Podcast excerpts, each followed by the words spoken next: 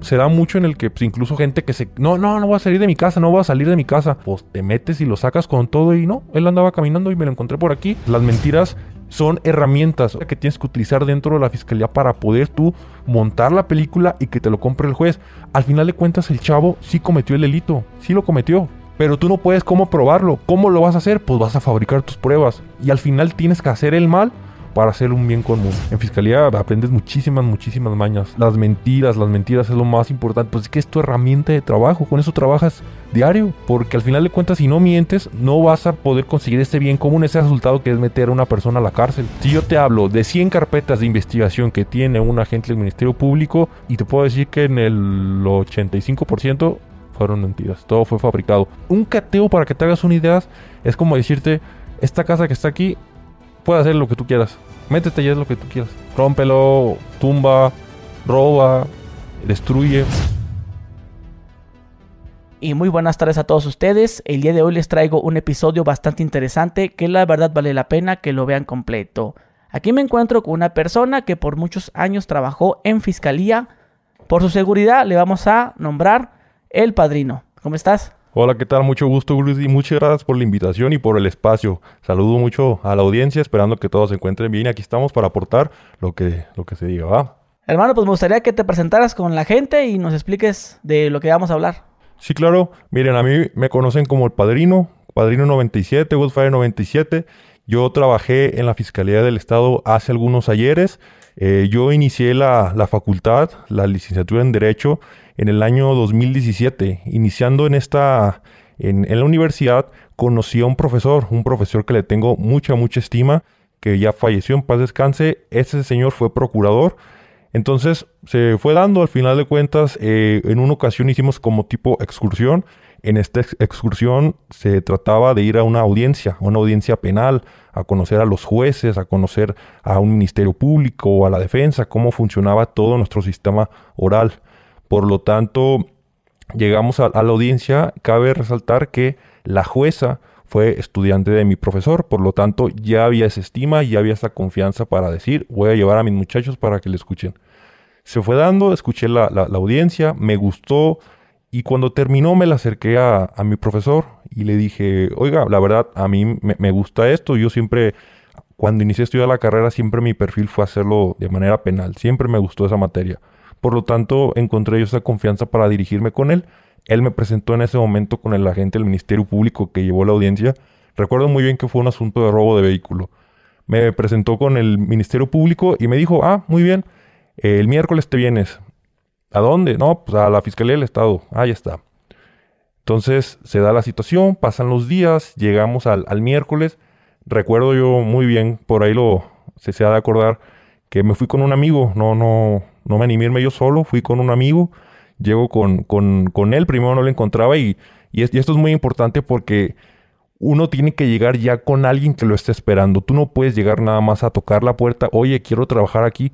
No funciona de esa manera. Por lo tanto, yo en ese momento sabe, tenía el conecte, sabía yo con quién llegar, sin embargo, no sabía dónde estaba. Y siendo, pues, que son varios edificios, yo en ese momento no lo, de alguna manera, pues, no lo encontré. Estuve preguntando, oigan, el licenciado tal, hasta que di con él. Llego con él y, y lamentablemente me dice, ¿sabes qué? aquí ya no puedes estar, es tu primer día, pero te tenemos que mandar a otro lado. Al final les acomodaron las cosas para que me quedara en esta área en particular. Me quedo dentro y empecé desde lo más básico. ¿Qué es lo más básico? Sacar copias, el, tráeme esto, lleva estos expedientes, que son carpetas de investigación, hay que, hay que aclarar ese, aspecto. Yo entré en el 2017 y, voy a hacer un paréntesis aquí, porque previo al 2016 y 2015 nosotros teníamos nuestro sistema penal tradicional.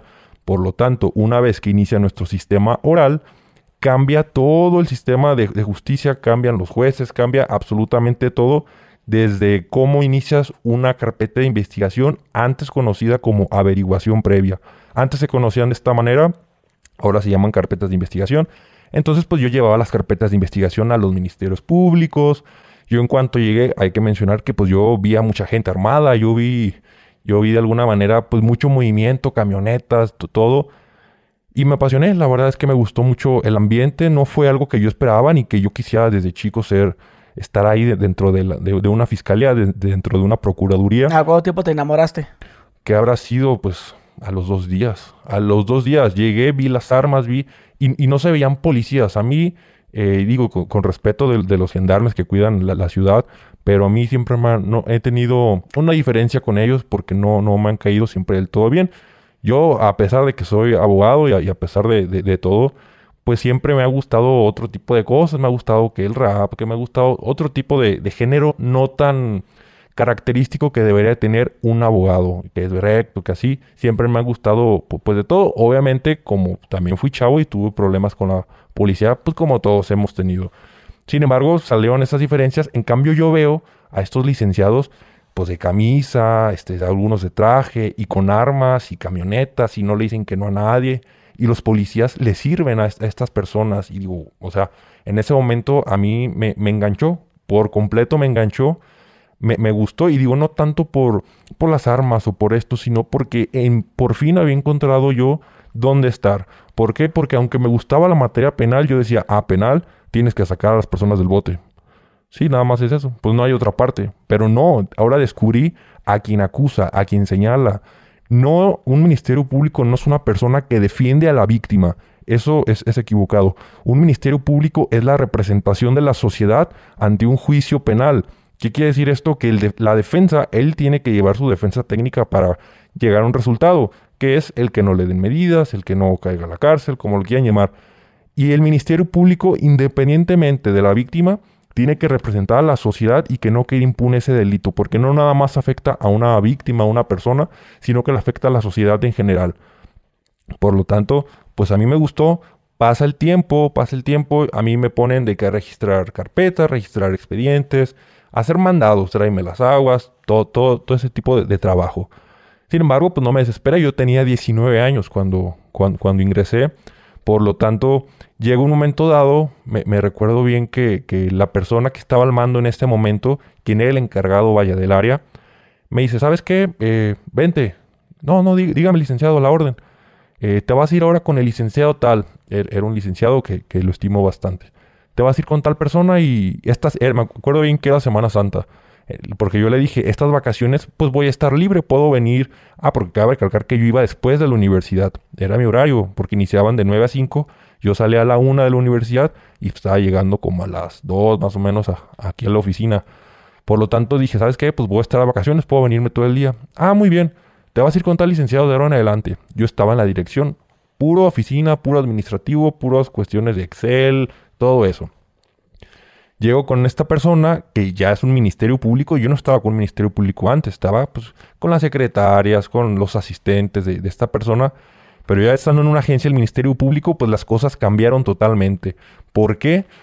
Porque ahora sí ya tenía yo en mi poder, y digo, por decir en mi poder, más bien en mis manos, la oportunidad de leer, de aprender sobre la materia penal, de conocer cómo detienen a una persona, y suena muy sencillo y suena como que abres un libro y ya te enteras de todo, pero no es así. Tienes que aprenderlo, tienes que saber manejar una carpeta de investigación. Entonces... O sea que no, no, no basta con estudiarlo. No, no, no. Vivirlo. No, tienes que, vivirlo y saber la práctica. mira, mi Gudri, yo te puedo asegurar que yo aprendí derecho en la fiscalía. Y no porque la fiscalía sea, sea uh, de, lo mejor, y no por el aspecto de, que por corrupción o no corrupción, sino de que estás en la práctica, estás en un medio donde te desenvuelves con diferentes abogados ya con colmillo, ya con experiencia, ya más grandes y tú llegas de 19 años queriendo aprender, vas a absorber absolutamente todo. Oye hermano, eh, antes de que nos platiques todo eso, me gustaría que aclararas, para la gente que no sabe, sobre qué es la fiscalía. Ahorita mencionas que el MP y que la fiscalía, pero sé que muchos a lo mejor como que no van a entender. Si nos puedes explicar como de cero la fiscalía qué hace, porque mencionas eso de oficinas, que gente armada, licenciados, pero también yo veo a la fiscalía en las calles, haciendo operativos, haciendo retenes. Entonces ahí como que a veces uno que no está enterado mucho de eso, como que se confunde, ¿va? La fiscalía es una institución, una dependencia en la cual se encarga exclusivamente de procurar la justicia.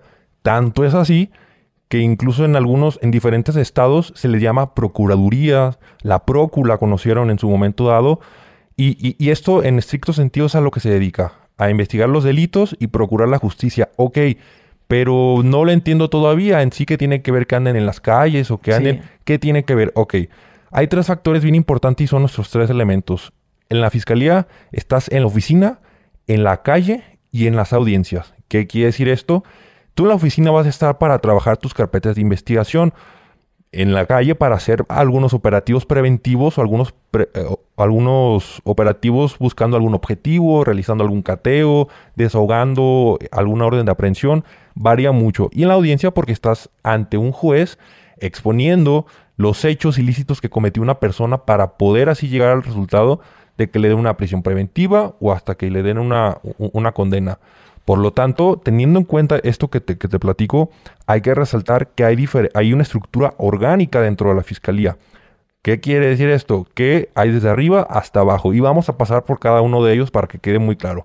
Primero, como se los comenté, existe el meritorio que si bien es cierto no tiene un nombramiento, sirve a la fiscalía y digamos que es el más bajo. Él no recibe sueldo, él no recibe nada. Puede ser un meritorio un practicante, un prestador de servicios. El que sigue es un actuario. Después es un secretario. Estas dos, estas dos son, son personas que se dedican meramente a la administración y, auxiliar al Ministerio Público. ¿Qué quiere decir esto? Pues de que vas a llevar los oficios, que vas a, tú tomas las denuncias. Digo, hay muchas fiscalías y procuradurías que tienen su sistema pues, pues diferente. Sin embargo, desde la experiencia propia, te puedo decir que sí fue de, esa manera. Los oficios, tomar las denuncias, recibir el IPH. ¿Qué es el IPH? Ahorita, lo, lo voy a tocar y el Ministerio Público, que digamos es el titular de esa agencia, es el responsable de todos los actos jurídicos que emanen dentro de esta oficina, dentro de ese espacio y sobre todo en las funciones que estén. Si no estás en la oficina o estás en la calle o donde quiera que estés, tú eres responsable de la investigación.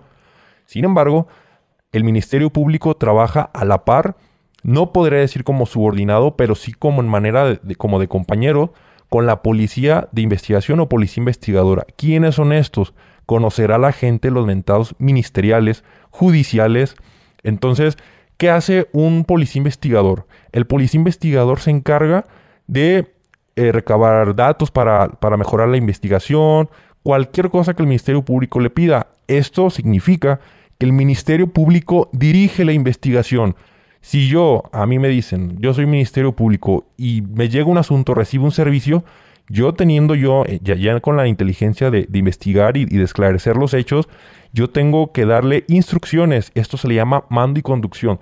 Tengo que darle instrucciones a este policía investigador para que haga sus funciones, para que él haga el trabajo de campo. Eso es lo que hace el policía investigador. Por lo tanto, al estar haciendo investigaciones, él está armado, él tiene que traer esposas, al final sigue siendo un policía, pero investigador, mientras que la gente del Ministerio Público está en su oficina dando estas indicaciones.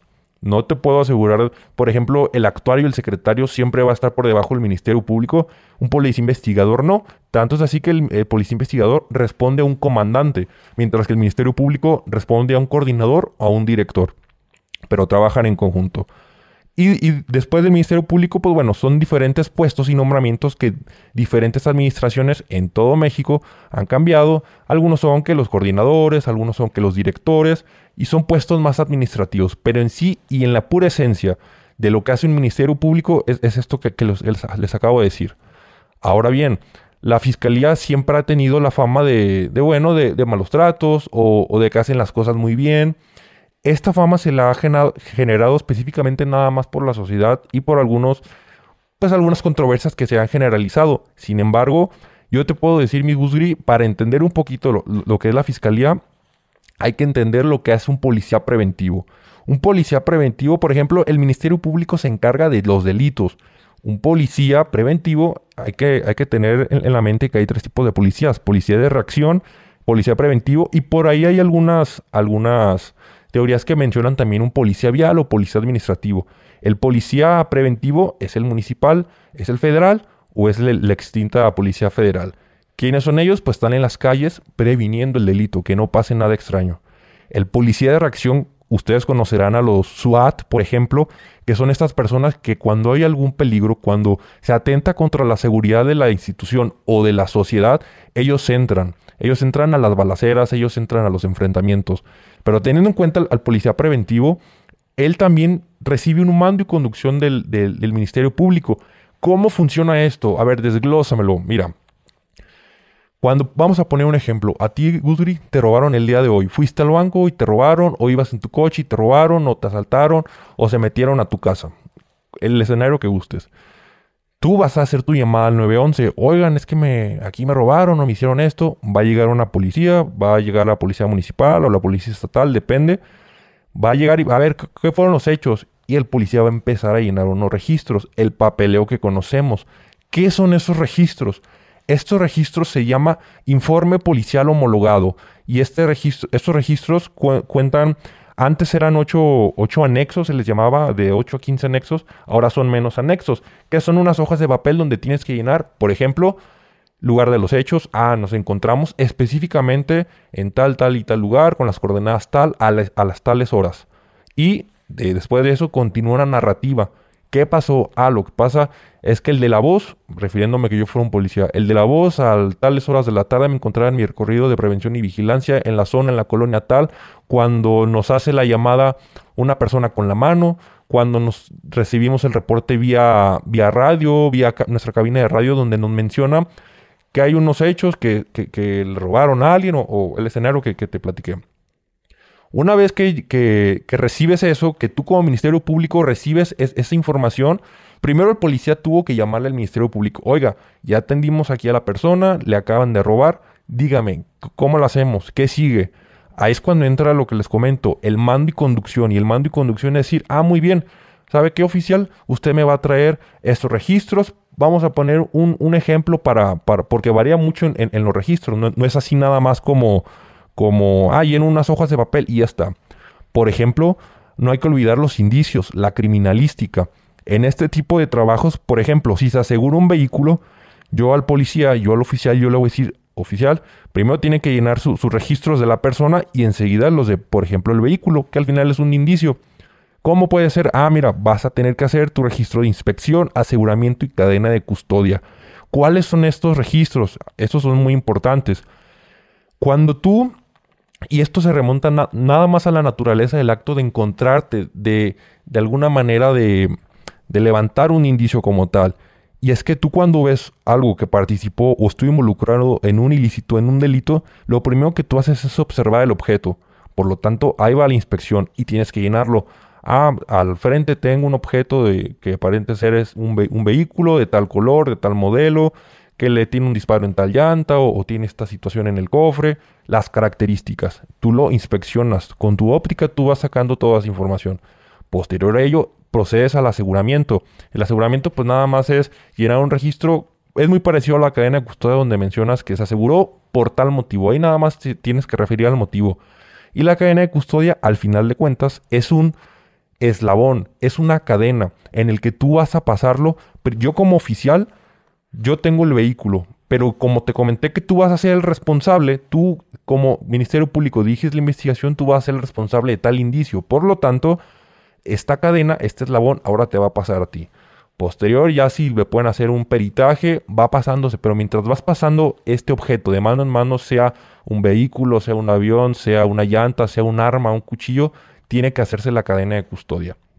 Entonces, el, Ministerio Público recibe la llamada del policía donde le dicen, ah, ok, tiene esta situación, se encontró a tal persona, va a tener que hacer esos registros que son los que te comenté. Muy bien, el oficial tiene 48 horas para llevarle, para poner a disposición si hubiera algún detenido y si no para llevar los registros de manera inmediata.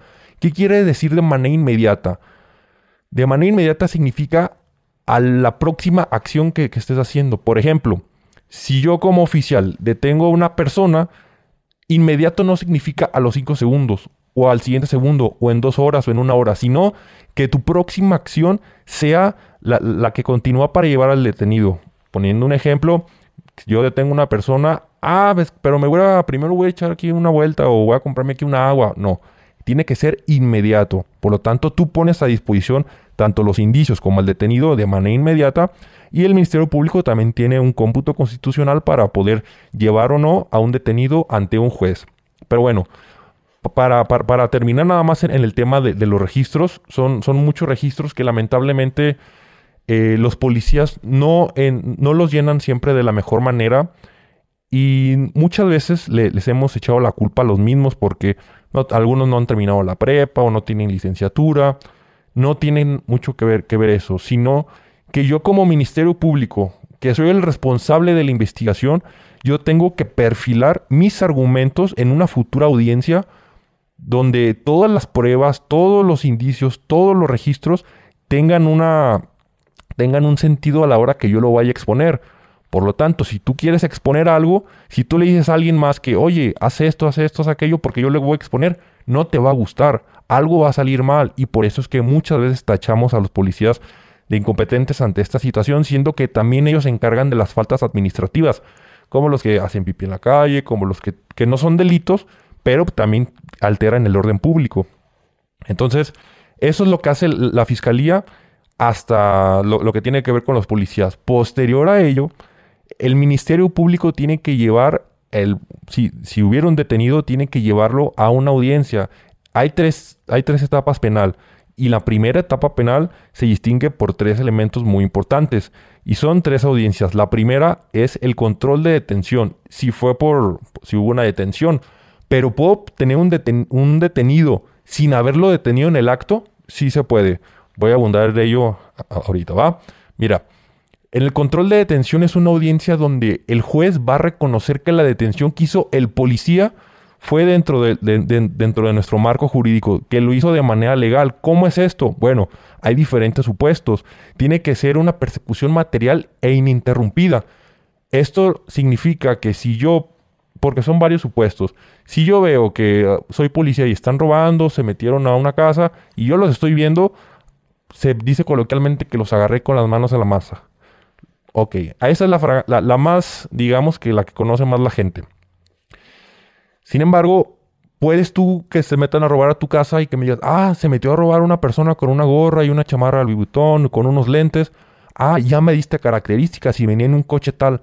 Una vez que me das las características como policía, yo puedo hacer una persecución, dar un, se puede decir... Patrullar. Sí, puedes dar un patrullaje para detectar a ver si está esta persona. Oye, pero no le encontraste con las manos en la masa. Ah, no.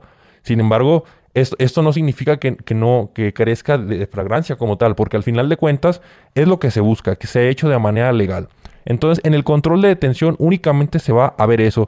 Si cometió o no cometió el delito, eso no nos importa en esta audiencia. Lo que importa es que la detención haya sido legal. Esa es la primera. La que sigue es audiencia de imputación. Esta audiencia es la más fácil de todas. Porque en esta audiencia nada más te diriges al detenido. Digo, tienes que, tienes que mencionar algunas cosas. Por ejemplo, quiénes son los que lo están acusando, los que lo señalan. No nada más es la víctima, son todos los policías que interfirieron, todos los, por ejemplo, si hubo algunos peritos, los mismos testigos, la misma víctima, así como el personal del Ministerio Público. Y nada más la imputación es decirle al, al, al detenido, a la persona, al ciudadano, que cometió un delito. ¿Sabes qué? Tú cometiste tal delito. Vamos a poner un ejemplo. Usted, mi copa Guthrie, usted fue detenido y usted cometió el delito de robo calificado sancionado en nuestro artículo 233 en relación al 236 por la fracción tal. Vamos a poner, hablando de, un código penal en, específico, fracción 11 o, fracción 9 por un arma o por algún vehículo, cualquiera que sea. Una vez que tienes eso, terminas señalándolo nada más como de que, bueno, te hago mención de que nosotros estamos señalando y te estamos investigando.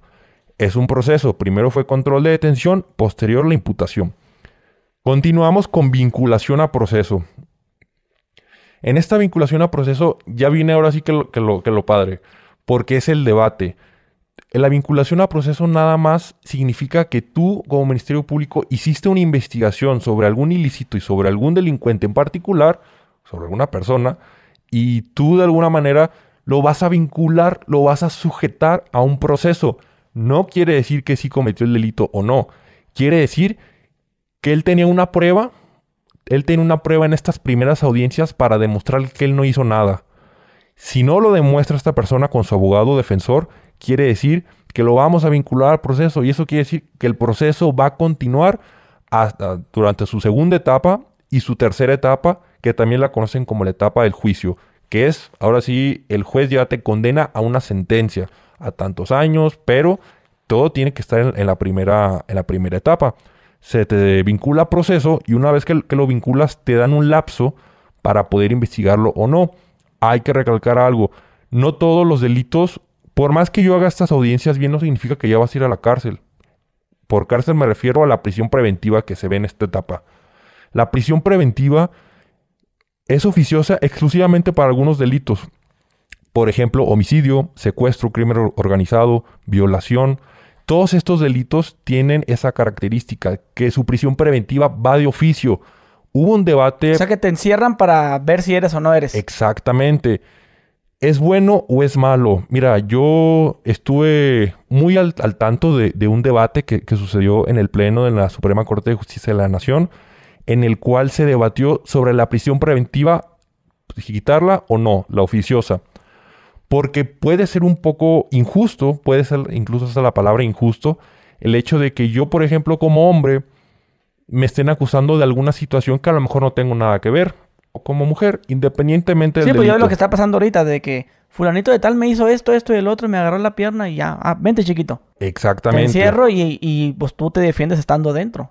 Exactamente, es, si son peras o son manzanas, tú ya estás dentro. Está bien o está mal, que lo resuelvan los ministros de la Suprema Corte. Pero sí, e, esto existe en nuestro sistema penal. Entonces... ¿Y, ¿Y para ti está bien o mal? Para mí, la verdad, creo que debería de de haber una limitante, a lo mejor en cuanto a la persona. ¿Cómo es la persona?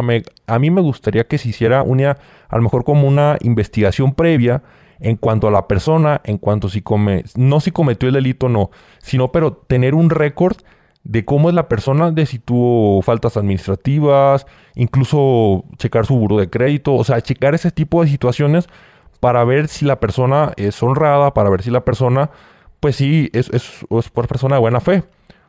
Yo, yo, sugeriría eso nada más.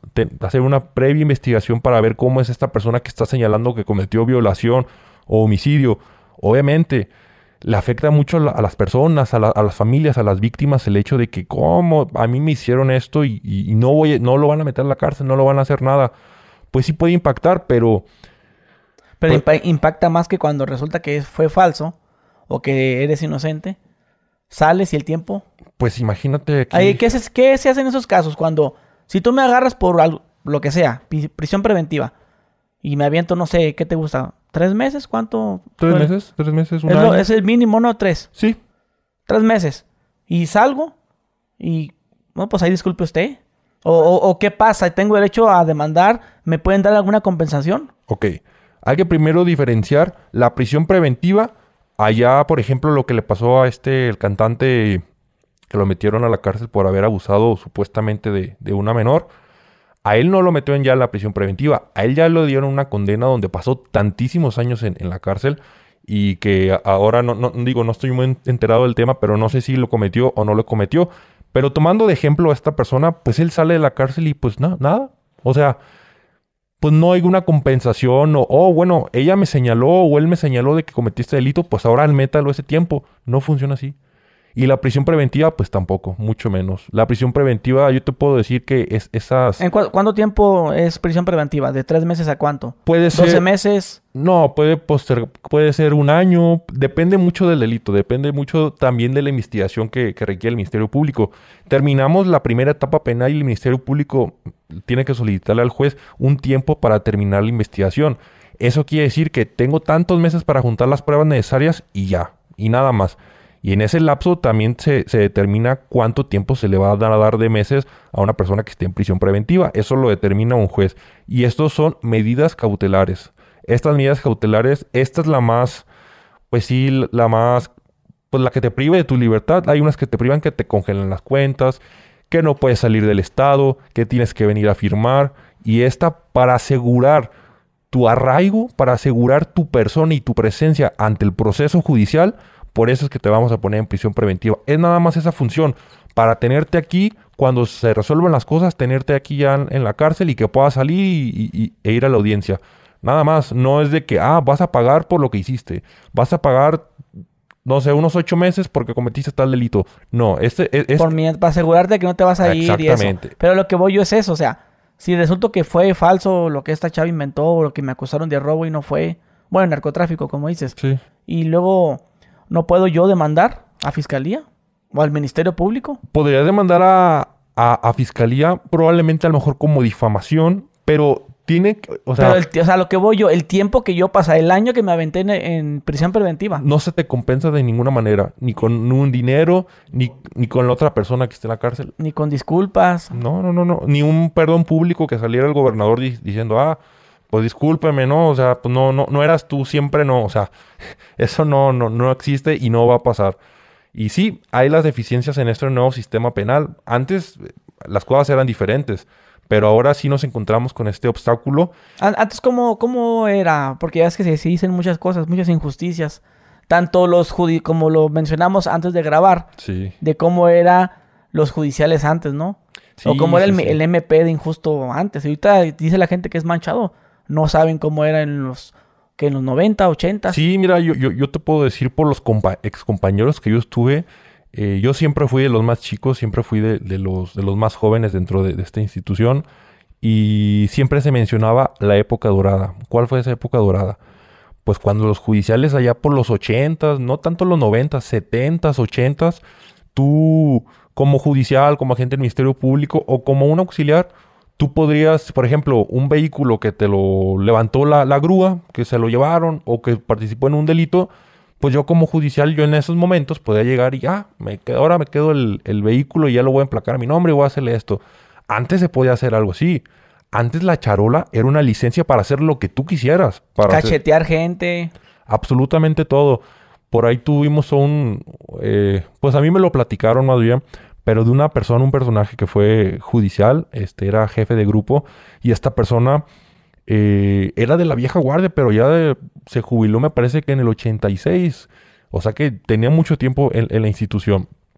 Y tanto era su, pues sí, que les valía madre todos, las reglas y todo, porque eh, se, se dice que siempre llegaba, esa persona siempre llegaba borracho, siempre llegaba borracho a, a las, a las guardias, al pase. Entonces, siempre, siempre tenía esta situación y llegó a, un límite en el que al jefe de la policía judicial en ese momento llegó pedo y se le puso el brinco y lo... No, no, no, pero como le tenían cierto respeto por ser de la vieja guardia, pues no le hicieron nada. Pero al final, todos los judiciales, digo, no todos, no generalizo, pero sí todos conocemos de esos judiciales que, ay, pues me quitaron esto, me hicieron esto, me quitaron, o me robaron, o se metieron a mi casa y me quitaron esto, o la chamaca, o sea, era la época dorada. En estos tiempos es totalmente diferente. En estos tiempos, la peor arma para un policía, para cualquier persona, yo te puedo decir que trabaja incluso en el, gobierno, incluso para particulares, es un teléfono celular, es una cámara, es un video. Si tú quieres poner en problemas a un policía judicial, a un policía preventivo, tienes que, pues sí, ah, mira, te voy a grabar. ¿Por qué? Porque ahora con los derechos humanos, con las garantías individuales, se presta más a que, ah, me faltó a, mi derecho, mi libre desarrollo de la personalidad. O digo, se, se excusan Sí, de... todo, que libre tránsito y la Así chingada. es, así es. Pero sí, a- antes yo, yo recuerdo que, que entre los mismos compañeros te defendían. Si tú te metías en un problema, ellos te defendían y te sacaban. No, no, él se va a quedar, no va a pasar nada, todo va a estar bien.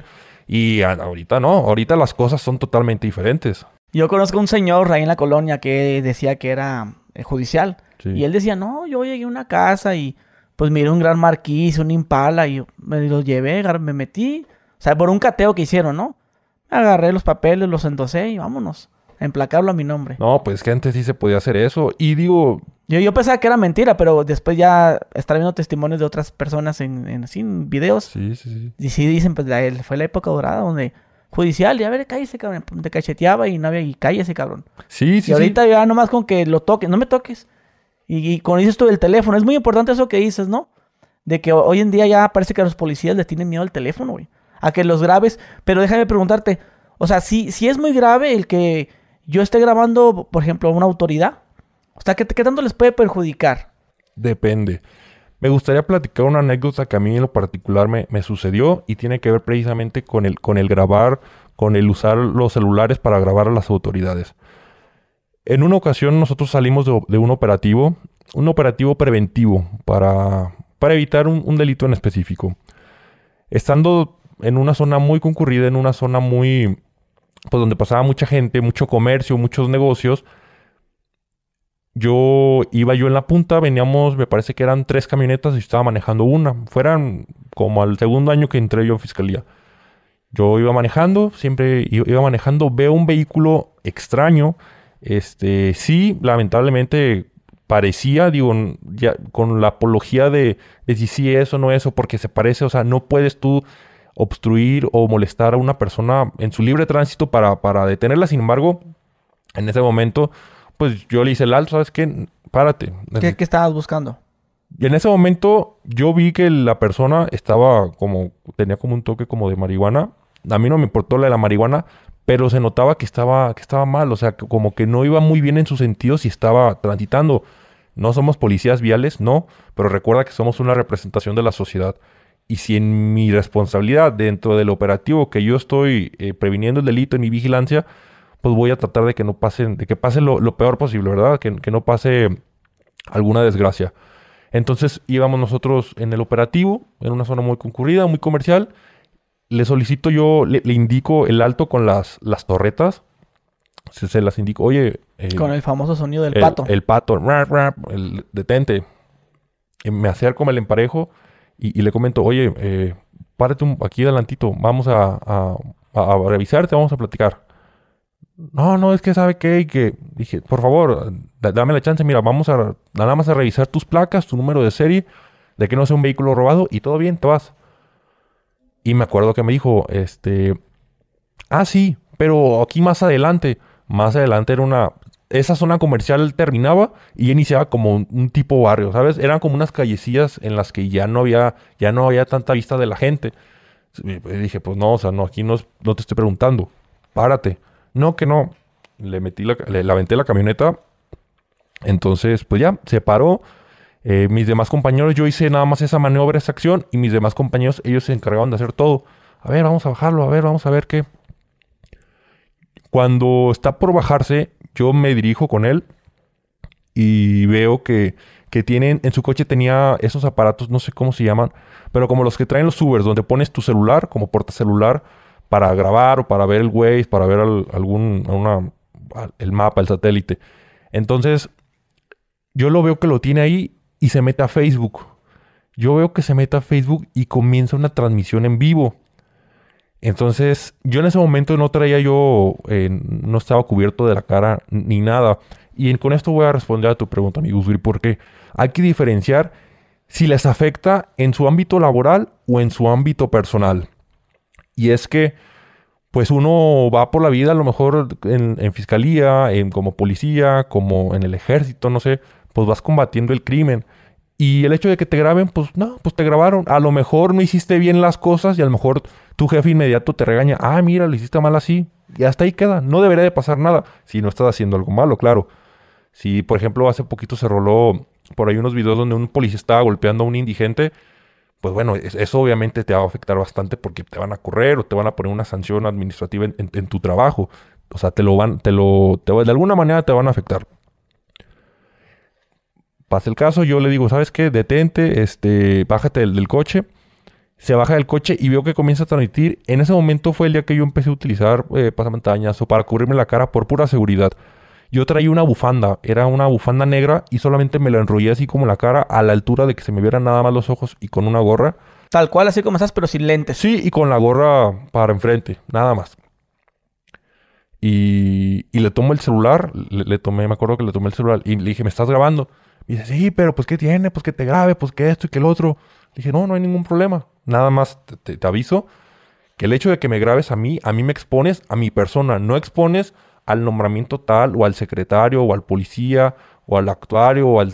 No, no expones a esa persona, expones a una persona que tiene familia, que tiene una novia, que tiene conocidos, que tiene amigos, que lo van a ubicar. Que si me grabas, ¿quién nos hace famoso hoy en día? Con puro con grabarlo nada más. O sea, entonces le hice el comentario, sabes que no es por eso, sino porque pues nosotros nos dedicamos a esto y una persona frustrada o enojada puede decir, ah, a mí la fiscalía en tal momento, o a lo mejor no la fiscalía, la policía me hizo esto, yo me voy a desquitar con el primero que vea que tenga algo que ver. Ah, pues como a ti ya te grabaron, ya saben quién es, ya dieron con tu Facebook, con tu Instagram, con algo así, ya van a buscarte a ti. Por eso es de que sí afecta en lo personal, en lo laboral, A menos que hagas una daga, que estés golpeando a alguien, que estés robando. Ahorita funcionan mucho con las cámaras de S5 que no te... que pues de alguna manera ya se previene un poco más la mordida. Porque si una cámara desde arriba pues puede ver a lo lejos y tienen son buenas cámaras, algunas son muy buenas cámaras en las que pueden detectar pues si paran a un policía, ven que paran a alguien y se van rápido a ver, hazle zoom y pues ahí se puede ver que está entregando algo, no se está entregando algo. Por eso es de que sí les puede afectar, depende si estaba haciendo dagas o no. Pero, y este, esta persona, para rematar con, con la anécdota, resulta que sí, traía un machete en la, en la cajuela. Eh, era un arma blanca, sin embargo, eh, pues sigue siendo, sigue exponiendo, sigue poniendo en riesgo a la, sociedad y más en esa zona por la, por la que estábamos y nos lo llevamos detenido. Nos lo llevamos detenido. ¿Tú con quién ibas? Yo iba con la policía investigadora, con un agente del Ministerio Público que era mi jefe y, nada más. Nada más ellos. Obviamente, ¿Cuántos elementos? ¿Unos ocho? Sí, unos ocho. Ocho, siete. Obviamente yo no soy policía y el Ministerio Público, él no puede detenerlo. Quien lo detiene es un policía. Aquí hay algo muy importante que aclarar y es algo que la gente no lo sabe. Y es que si tú un día lees una orden de aprehensión o te enteras de un asunto que haya pasado, tú vas a escuchar lo que oficialmente pasó, pero no vas a escuchar lo que realmente pasó. Esto funciona de esta manera. Tú tienes que trabajar lamentablemente en, México, no sé si en toda Latinoamérica, pero en México, con mentiras para poder formar una carpeta de investigación. ¿Por qué? Porque pues yo te vi que te robaron, viniste a denunciarme, pero no me diste algunos datos, datos con los cuales puedo yo identificar a un posible delincuente, un posible ratero, posible criminal. Entonces, si tú me hubieras mencionado esos datos en tu denuncia, mi línea de investigación e, e, estaría muchísimo mejor. Por lo tanto, se da mucho que se cambien, que, ah, esa denuncia, no, tírala, hay que hacer otra. Aunque ya haya pasado y le hablas a la víctima para que te vuelva a firmar. O cambia los registros, los, los registros que les platiqué del IPH. No, ve cómo lo pusieron los policías, está todo mal. No, no, bórralo, rómpelos y hay que hacer otros. Y le hablamos a los policías para que nos firmen. Ahí estás alterando lo que pasó en realidad. ¿Por qué? Porque sí, vas a maquillarlo y vas a darle un perfil, vas a perfilar a lo mejor los hechos que tú vas a mencionarle a un juez, los hechos que a lo mejor tú vas a exponer en alguna audiencia, pues los tratas de acomodar y, tratas de cuadrar las cosas. Y así es como se menciona, el cuadrar las cosas para poder, para poder que, que surte efectos ante alguna, algún señalamiento penal. ¿Te tocó hacerlo? todos los días. A ver, un ejemplo, algo. Una anécdota, por así decirlo. Muy bien. Te voy a platicar una anécdota. Eh, nada más trabajé en, esta área, fue nada más este caso en particular, pero se los aviso también a la gente para que lo tomen como tip y no les pase lo mismo. Hay un delito que se llama robo, eh, que se denomina paquero. ¿Este delito cuál es?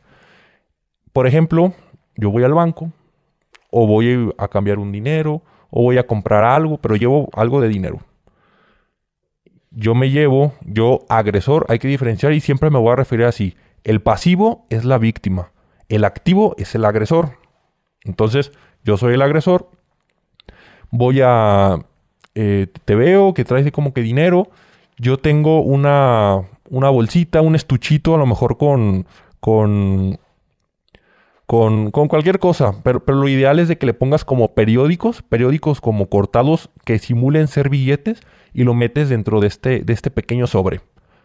Y ya identificaste a la persona que le vas a robar. Ya, ya lo viste, que trae dinero, que salió del banco, y tú traes eso, la paquita con, con esos billetes cortados. Ya lo identificas, aquí lo estás viendo. Te acercas con él, te acercas con él y... ¡Ay, mira! Lo que me encontré. Iba saliendo también del banco y fíjate lo que me encontré a ver, y el, pasivo, la víctima, pues a ver, ¿qué es? La, ambición, la avaricia les va a ganar, ¿qué es? No, no hay que abrirlo aquí, vámonos a la vuelta. Porque, porque no, es, es mucho dinero, mira, tiéntalo, tiéntalo, es un montón de dinero. No, sí, por eso se le llama paquero. No, sí, a ver, vamos a ver. Se van a la vuelta, este, van a la vuelta y cuando estás en la vuelta, pues ya te llegó uno y ya te robó. O sea, en ese lapso nada más en el que, a ver, vamos a ver si es cierto, nos repartimos el dinero, sí, pero vámonos a la vuelta. Ah, no, ya está. Te vas a la vuelta y cuando, cuando pues sí, llegas y estás a solas con él, normalmente los bancos están en una plaza. O cuando traes mucho dinero, no andas solo por la calle con 50 mil, con 100 mil, con... No, no andas así común. Pero en esa situación fue así, se lo llevaron a la vuelta y cuando está en la vuelta, pues llegó, llegaron otros dos caminando Un cuchillito chiquito, un cuchillito nada más. No, pues con la feria, esto. Oye, pero... Y le aventaron la, la paca. Hay dos, dos, modalidades. Esto que te platico fue en un asunto en específico. Pero normalmente lo, lo que sucede aquí es, a ver, no, pues cuánto es. No, pero es que no lo podemos partir. A ver, te lo intercambio y esto tiene más y en dónde... Sí, a ver, ¿cuánto en la cartera ahí? Dame lo que hace en la cartera y es más, eso de quédatelo porque yo no quiero problemas. Y te manipulan para que la pinche... Um, sí, no, pues como los, los, melodicos estos. O sea, al final, ¿dónde quedó la bolita? Y tú ya te quedaste con el sobre y la persona ya se llevó tu dinero. Y ahí cae el ambicioso, ¿no? Ahí cae el ambicioso, ahí cae el ambicioso. Y mucha gente, para mí es increíble, pero sí cae. Es muy común que pase. Muy, muy, muy, muy común que pase. Y así como te lo platiqué, así fue la denuncia. Así. que habrán sido? A lo mejor unos 40 renglones. Así nada más. Al final de cuentas, nosotros empezamos a investigar ese delito, empezamos a ver ese robo, empezamos a ver las cámaras y encontramos ya quiénes fueron. Faltan los nombres. Ok. Pues empezamos a buscarlos, empezamos a buscarlos. Algunas procuradurías tienen estos, estos nexos con, con, pues, gente que se dedica a otro tipo de, de, de cosas, otro tipo de negocios, y preguntan, oigan, estos están robando por acá, estos la andan pegando por acá. No, sí o no. O hay otros que derivado de las investigaciones simplemente salen el, ilícito, ¿no? Por lo tanto, una vez que pasa esto, eh, te trae la carpeta de investigación y tienes que ir cuadrando todo, tienes que ir cuadrando. ¿Por qué? Porque cuando tú encuentres a los responsables, tú encuentres a quienes cometieron el delito, ya no los vas a poder agarrar. y, es a, lo que me refería en un inicio, en si puedes detener a alguien sin atraparlo con las manos de la masa. Sí se puede. Y, y es... Aunque no tenga denuncia. Sí, tiene que tener denuncia, obviamente. Pero yo ya denuncié. Entonces, en este caso esta persona ya había levantado. Exacto, ya, ya denuncié. Entonces, ¿qué voy a hacer yo? Hacer una orden de aprehensión. ¿Y cómo funciona esto? Desde la denuncia vas a hacer una línea de investigación hasta que encuentres el nombre de la persona o su vehículo, sus placas, el número de serie o el donde vive.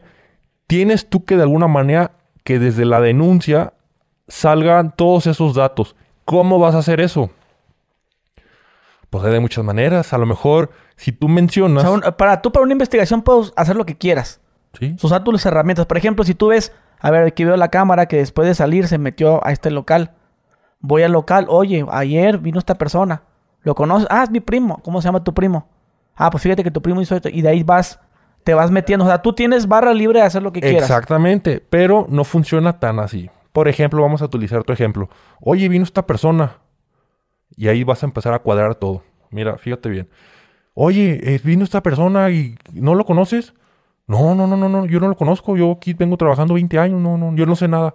Ah, mira, lo que pasa es que hubo un robo, lo que pasa es que hubo esto. No, no, no, yo no sé nada. Ah, ahí está. Oye, este, pues voy a necesitar que me firmes unos documentos. ¿Cuáles documentos? ¿De, de qué? Sí, lo que pasa es de que esta persona anda robando y creemos que va a robar a ciertos negocios y te puede robar a ti incluso.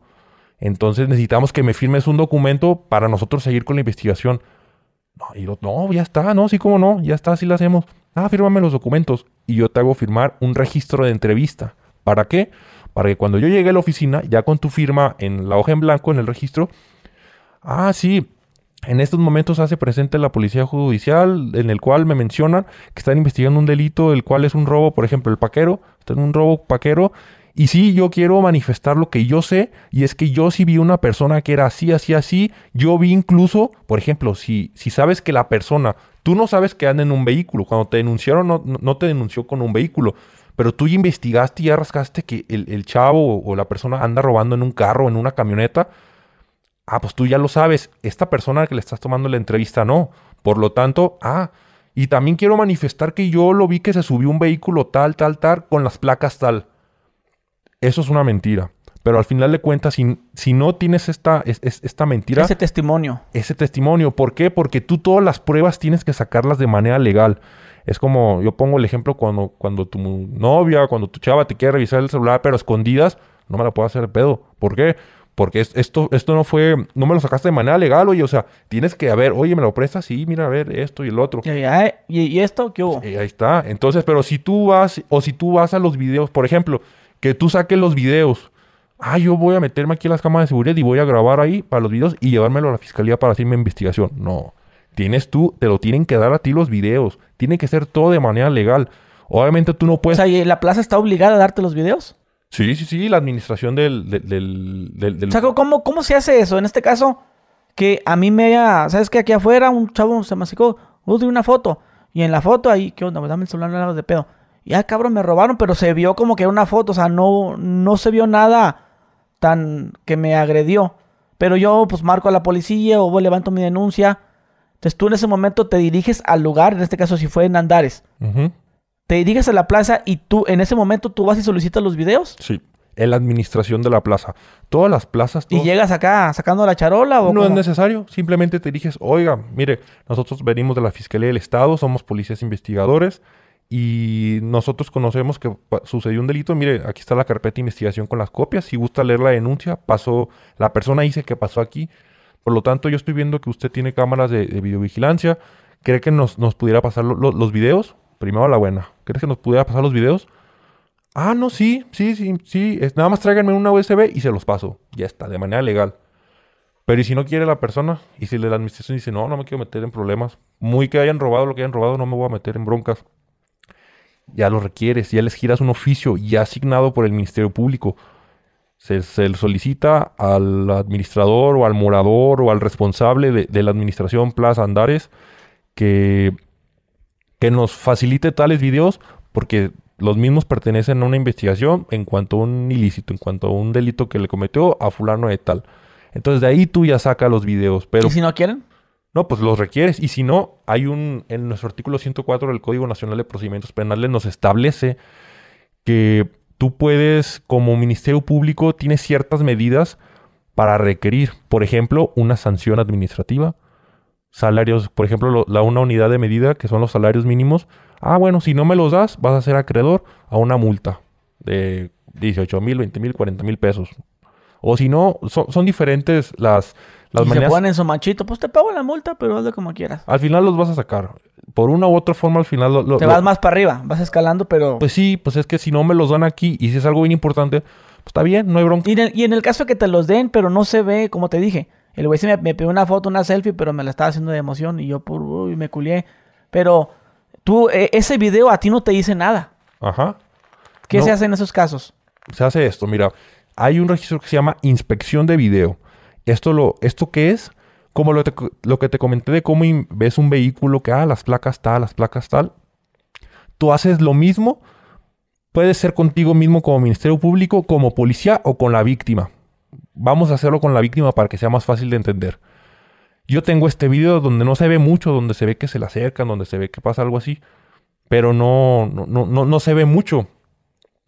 Hay lo que se llama identificación, identificación de personas o identificación de objetos. Voy a pasar ese tema un poquito más adelante. Pero yo mientras pongo el video, ah, nos encontramos, en, hace un documento, un registro. Nos encontramos en este momento en la agencia del Ministerio Público o en la comandancia de robo a tal, en el cual vamos a, vamos a, ver un video en compañía de la víctima. Pones el video del minuto al minuto tal. ah, ¿Qué, dice la víctima? Ah, sí, de este minuto, de hecho ahí se ve que voy llegando yo en mi vehículo. Ah, muy bien. Del minuto al minuto tal. Ah, ya lo estoy viendo y ahora estoy viendo que esta persona se está acercando hacia conmigo. Ah, ok, muy bien. Tú normal, tú neutral. Ah, muy bien. Continúas el video. Ah, ahí ya se acercó. Sí, sí, sí, ahí ya se me acercó y ahí me está robando. Pero ¿qué pasó ahí? Ah, es que esa persona, tú ya la señalas, esa persona a mí se me acercó y me puso un cuchillo y me hizo esto y, ese video de alguna manera le das la oportunidad de que se pueda narrar con la voz de la víctima, digo, teniendo en cuenta, de, es- es escrito pues, pero con la voz de la víctima para poder identificar a la persona. Pero previo a poder identificar a esta persona, o más bien la acción que hizo, tú tienes que reconocer a esa persona. ¿Cómo puedes hacer esto? Hay de dos maneras. Bueno, nosotros trabajamos siempre de estas dos maneras, que es por cámara Gesell o identificación por fotografía. Esto es, si yo te agarro, tú traías marihuana y tú te dedicas a robar, y traes marihuana y traes perico y traes lo que tú quieras. Entonces, yo te detengo, llamo, a ver, ¿este persona trae broncas? No, sí, anda robando, ya está, lo voy a meter detenido. Va. Lo metes detenido por el delito de narcomenudeo en su modalidad de posesión simple y te lo avientas así. No, ya está. No lo recibes tú como Ministerio Público, no, lo recibe el, el de narcomenudeo. Ah, ya está. Entonces, tú lo tienes de, de esa manera y tú haces como un exhorto, una colaboración con el otro agente del Ministerio Público para que te presta el detenido. ¿Y qué haces tú? Una identificación por cámara GESEL. Esto es, no sé si la gente o tú, mi Gudri, recuerdes, este cuarto que está dividido por un cristal donde se ve de un lado y del otro lado no se ve. Claro. Ok.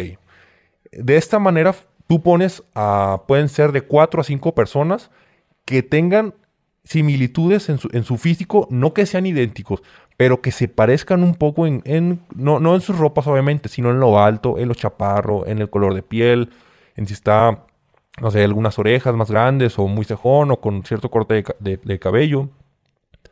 Entonces tú pones a la víctima frente a estas personas y con el que estás investigando sin decirle quién es, sin decirle quién es, obviamente previo a eso tú ya le dijiste, mira carnal, tú vas a hacer, te lo voy a poner en el número 3 y está vestido así. Ahorita vamos a pasar y vamos a pasar con el abogado. Así que va a estar acotadito. Tú te pones pilas para que en cuanto pasemos tú digas, ah, sí, esa persona casi me mató, casi me quita la vida. No, ya está. Entonces es una diligencia que se hace para reconocer a la persona. Y se puede hacer de esta manera. O si no lo tienes detenido, ahorita es bien sencillo con las redes sociales. Ah, ya encontramos el Facebook de este muchacho. ¿Y es el que roba? Sí. A ver, tráete a la víctima. A ver, ¿se parece o no se No, no, sí. Sí se parece. No, que sí es. No, sí se parece. No, ya está. Te voy a hacer entonces un registro, un- una identificación por fotografía como es. Voy a poner una fotografía de esta persona, así como fotografía de otras personas que se le parezcan, para que tú me digas, ah, sí, el número uno es. Ah, ¿y qué hizo el número uno? A esta persona se acercó conmigo y con un cuchillo se me aquí, me lo puso en las costillas, me amagó y me quitó mi dinero. Ah, muy bien. Ya le muestras el nombre de las personas. Me puedes decir el nombre de la persona con un acomodo diferente. Ah, es fulanito de tal. Ah, ahora tú ya lo reconociste a esa persona. Ahora vamos a identificar su acción y pasamos al registro que te platiqué ahorita, la inspección de video. Entonces, de esa manera, de un video donde no tenías absolutamente nada, tú ya encontraste la manera de que se señaló un arma de fuego, se señaló incluso si por ahí viste un carro que pasó que tenía que ver, ya señalaste un vehículo con todas las placas y con todo. Y ya sacas esa información para utilizarlo como prueba, pero ya de manera legal. Porque tú primero tenías un video todo pixeleado que no sabía nada. Pero llevas a la víctima, a ver, esto se parece. Te no, sí narra y dice, ¿sabes que Yo miré que subió. A, a ese carro que pasó, ahí se subió. Sí. Pero no se ve porque punto, este, punto ciego. Así es. O sea, sí, sí, sí cuenta. Por eso las personas que sufren un robo, sí crees que es importante que se dirijan a levantar su denuncia. Es cultura, es la cultura de la denuncia. Sí. Sí. Pero aquí no hay. Aquí, aquí lo que piensa la gente es, pues este vato me, me robó. Ay, pues que ahí están las cámaras que me den los videos. Sí, sí, o sea. y y lo, pues no se los dan. Si, si, Sí, si a no, veces tú no. como autoridad no te la dan, ¿qué, qué esperarán de un A mí- simple mortal? A mí me pasó, a mí me pasó precisamente con, iba yo con mi novia eh, y a ella le robaron su, su bolsa de mano, se la robaron en una tienda, en un centro comercial.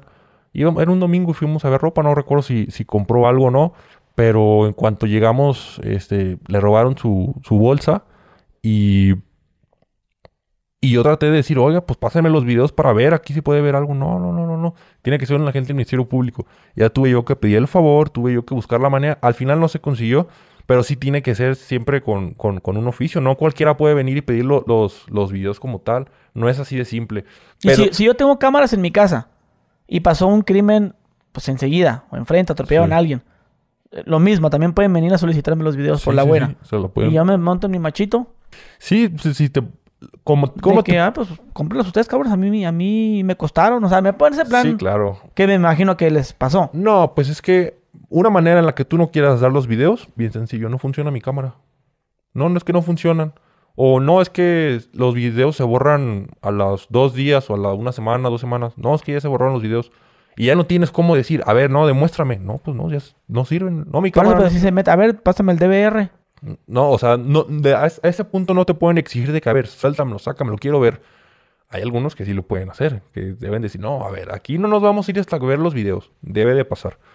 Pero legalmente sí no puedes cubrir el hecho de que me voy a meter a tu casa y voy a sacar todo, porque no puedes entrar a una propiedad privada tampoco, a menos Ya. de que tengas un permiso. Ah, lo- ese, ese oficio que dices tú. Sí, es un oficio, o por ejemplo, yo no soy oficio, pero yo haciendo mi, mi- mi recorrido, este, yo veo a, a lo mejor que, que pues es- andan robando, que, que se ve por ahí alguna cámara, y yo busco la, la- la manera de encontrar los, lo- los videos. Entonces, estando en ese recorrido, mientras investigo que por aquí fue el robo, a ver, vamos a dar una vuelta, a ver qué nos encontramos. Este, das esa vuelta y tú tienes, por ejemplo, siempre los policías siempre van a cargar con, con documentos, con, con registros para cualquier situación. Imagínate que te sale un testigo, no, pues tienes que tener ya listo tu documento para que te firme. Y hay un registro que se llama de ingreso al lugar cerrado. Y este registro funciona, por ejemplo, que estás tú en tu casa y a lo mejor no traigo yo oficio, pero te digo, oye, mi compa Gustavo, mira, fíjate que, que estamos investigando este delito, que está así ¿Me das chance de los videos? Ah, sí, sin ningún problema, pásenle. De una UCB y aquí se los paso. Ah, ya está. Oye, pero no puedo meterme yo a tu casa así nada más por las buenas. Aunque tú explícitamente y de manera literal me hayas dicho, sí, pásate, vente, no tienes cómo comprobarlo. Por lo tanto, hay un registro que se llama ingreso al lugar cerrado donde fulanito de tal y con tales características, tantos años, él me dio el acceso a su, a, su casa, a su condominio, a su edificio, para poder obtener los videos. Y ya tengo aquí los videos y hace los mismos, inspección, aseguramiento y cadena de custodia. Entonces, este, pero no es así de fácil, digo, tampoco se puede poner, no, ya dámelos, porque si no te va a hacer algo, debe de haberlos. Pero no, no, no, es tan común, pues. Hubo uno ahí en un restaurante ahí en Mexicali, muy famoso. Ah, sí se metieron ahí, no me lo vas ahí, se metieron y se llevaron el DVR. No, pues es que sí. Es que porque resulta que este restaurante no quería cooperar porque resulta que el hijo era el que estaba en un, un pleito ahí que hubo, pues y, y pues eso eran pruebas de que iban a en contra del hijo, pues. Y el no, quería dar los videos. Se puede perjudicar la, la persona. Pero pues la persona lo hizo porque sabía que ahí estaban. O sea, no, no era como que, pues a ver, ya lo tengo y a ver, no, no sabían que sí era verdad. Sí, no. había muchas, muchas personas que decían, no, sí, güey, ahí está, sí. Sí, no, pues es, que se puede dar de, muchas maneras como tal. Pero tú, tú esa prueba, ¿cómo la justificas? En este caso que tú te metas a huevo al cantón. Te, te, metes, aquí tengo la prueba y está la prueba donde sí, ahí se ve que el vato le prendió fuego al carro, le prendió fuego a la muchacha. Muy bien. Tienes que hacer lo mismo que dices, eh, falsificar firmas y sí, la persona me dio todo. ¿Cómo obtuve estas pruebas de manera legal? Ok. Esto ya, no, ya nos vamos a brincar a las facultades del Ministerio Público y vamos a entrar a las facultades de un juez. ¿Y cómo vas a obtener esos videos que no te los quieren dar? Con una orden de cateo. ¿Por qué? Porque yo tengo la certeza de que hay un indicio que está involucrado con este delito, con esta eventualidad que pasó. Estoy seguro que, que sucedió y que ahí está dentro. Tienes tú que, que de alguna manera el acreditar que sí, que sí hay un video, que sí hay dentro, que se ve que hay cámaras y de que muy probablemente haya, las cámaras hayan detectado algo, un video, un carro, lo que sea. Entonces, si la persona no quiere, su señoría, obviamente es un documento de a lo mejor unas 15 hojas, en las cuales tú expones el por qué está necesario entrar a este domicilio, porque ahí hay un DVR, porque ahí hay... Y cuando es un cateo nos podemos ir hasta... Hay un vehículo que ahí tiene reporte de robo y ahí está o puede ser un celular incluso. No, es que eh, él, tiene los mensajes. Y aprovechas para... Uh, sí, claro. Para ah, y también me llevo esto. no, y fíjate que en los cateos se da mucho, se da mucho el, el... Digo, eso pasa, yo me imagino que en toda Latinoamérica y sin especificar, pero sí pasa que, que te llevas muchas cosas cuando desahogas un cateo, cuando haces una diligencia de esas, pues de que te estás agarrando las cosas, a ver, era esto por lo que veníamos y a las órdenes, si estás en un taller mecánico, pues ya te llevaste unas pinzas o ya te llevaste algo, ya te llevaste aquello. Es muy común que pase eso, es muy, muy común. Si aquí a tus suscriptores les van a hacer una orden de cateo, saquen todo porque se los... A ver, a ver, háblanos de cómo es una orden de cateo. ¿Es llegar patando puertas? Muy bien, funciona de, de esta manera. Primero que nada, una orden de cateo, primero tienes que hacer la solicitud de orden de cateo. Tú tienes que, es un documento muy parecido a la orden de aprehensión donde tú narras los hechos haces razonamientos jurídicos en torno al delito. Por ejemplo, si es el delito, vamos viendo, de robo, pues tú, el delito de robo tiene, tiene sus elementos, que es apoderamiento, cosa mueble ajena sin consentimiento. Por lo tanto, tú tienes que cuadrar dentro de los hechos que si hubo un desapoderamiento de una cosa que puede ser mueble, como lo es una cartera, un celular, un coche, sin el, consentimiento de la persona, de quien es legalmente el, propietario y sobre todo sin, el derecho. Entonces, tienes que hacer esa solicitud narrando eso. Pones, eh, puedes a lo mejor invocar alguna jurisprudencia, puedes invocar algo de derecho que te pueda fundamentar o robustecer tu dicho. Se lo mandas al juez, se manda por correo y también se entregan de manera en papel para que te reciban. Tú, tú, solicitas la orden de cateo, el juez te la otorga o te la niega, depende, pero te la, vamos a poner el ejemplo que te la otorga. A ti te lo otorgan y tú de entrada, antes de mandar la orden de, de cateo, tú ya solicitaste a la comisaría de X municipio que lleven a unas dos patrullas afuera de la casa o afuera de la finca o afuera del, del terreno o de donde sea. Hay que se pongan. ¿Por qué? Porque pues no, no me voy a meter, pero sí voy a estar aquí afuera, porque es vía pública. Y mandas allá a los policías a que se estén. Mientras así te resuelven si sí o si no la orden de cateo, a fin de que no saquen nada. Entonces, te dan la orden de cateo, te vas tú obviamente es una película, o sea, es una película como te vas porque sí te vas de nueve camionetas, te citan, oye, mañana va a haber cateo, güey, ah, ya está, pues te vienes acá con tus mejores ropas tácticas, este, vas con tus armas, con todo, y, y, y te presentas, sí, llegas y rompes, primero tienes que preguntar a ver si hay alguien, oigan, oigan, no, no hay nada, y lo más que quieres que te digan es que no hay nadie. ¿Para qué? Para que rompas la puerta, tumbes las bisagras y te metas. Y es un búscale, búscale a ver qué te encuentras, búscale a ver qué te encuentras. Y si por si acaso te encuentras lo que andaban buscando, pues mejor. En este caso, ¿qué pudiera ser una orden de cateo? ¿Que busques que drogas? busques un arma? Que alguien dijo, este güey tiene una 9 milímetros y escondida. ¿O, qué? Por ejemplo, hubo un, asunto que a nosotros nos pasó, que eran las prendas, las prendas de la ropa. El delincuente, la persona que cometió el, delito, este, en los videos se ve en una plaza comercial que trae unas prendas, una playera y un pantalón. Se le ve que lo trae. Por lo tanto, su... nosotros al saber que vivía en tal domicilio y que pudimos ver derivado de un video que llevaba las mismas ropas y se metió en un domicilio, dijimos, ah, para poder identificar a esa persona también va a ser muy importante sus ropas, las prendas que traía. Por lo tanto, señor juez, yo necesito una orden de cateo para meterme a encontrar esa ropa. Es la pura ropa, Estela, la pura ropa. ¿Por qué? Porque eso al final de cuentas va a ser indicio de que sí fue la persona que lo cometió. Y vas y te metes y pues imagínate para buscar la ropa, pues los cajones los abres, los closets los tiras, sacas, levantas las almohadas, las camas, todo. O, sea que no nada más es por drogas o por armas. No, no, no. Puede ser hasta por... ¿Sabes que Yo pienso que este güey tiene ahí... Un indicio, con que tengas un indicio. ¿Qué puede ser un indicio? Pues es un universo, o sea... Desde un micrófono, desde una cámara, desde... Puede ser, te lo platico incluso con los celulares. Ah, es que en, en su celular se puede ver que ahí se vio un video o ahí están los videos de que pasó una situación Ah, pues no te lo quieren dar, pues te vas a ir a, meterte a la casa para sacar el celular. Y el celular ya vas a hacer un peritaje, ya vas a hacer, ya vas a extraer toda la información para ver si sí o si no. Eso puede ser de esa manera, pero también puede ser un arma, droga, un vehículo robado, dinero a lo Pero si es vehículo robado a huevo, te tienes que meter también a la casa. ¿Cómo? Cuando es un vehículo robado. No puedes ingresar a ninguna casa ni a ningún terreno o sea, si es privado, no, no puedes ingresar. Necesitas solicitar una orden. No, por eso, o sea, la orden de cateo, como dices.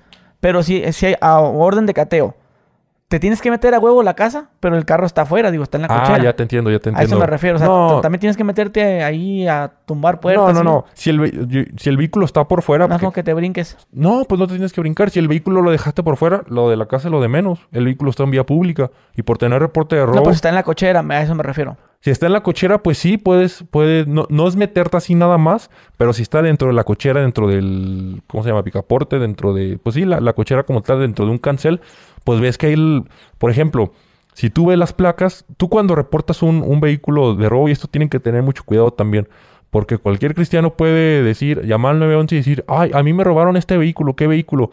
Ah, este vehículo con tales placas y es el de mi peor enemigo y ya lo metí en un problema. Entonces, como pones el ejemplo del vehículo que está dentro de la cochera, pues tú lo ves que está dentro el vehículo y ves las placas y incluso a lo mejor puedes ver los números de serie. Ah, ese vehículo tiene reporte de robo. Entonces, aún así sigue siendo propiedad privada y no puedes meterte. Obviamente, no puedes meterte dentro de, dentro de lo legal, no puedes meterte.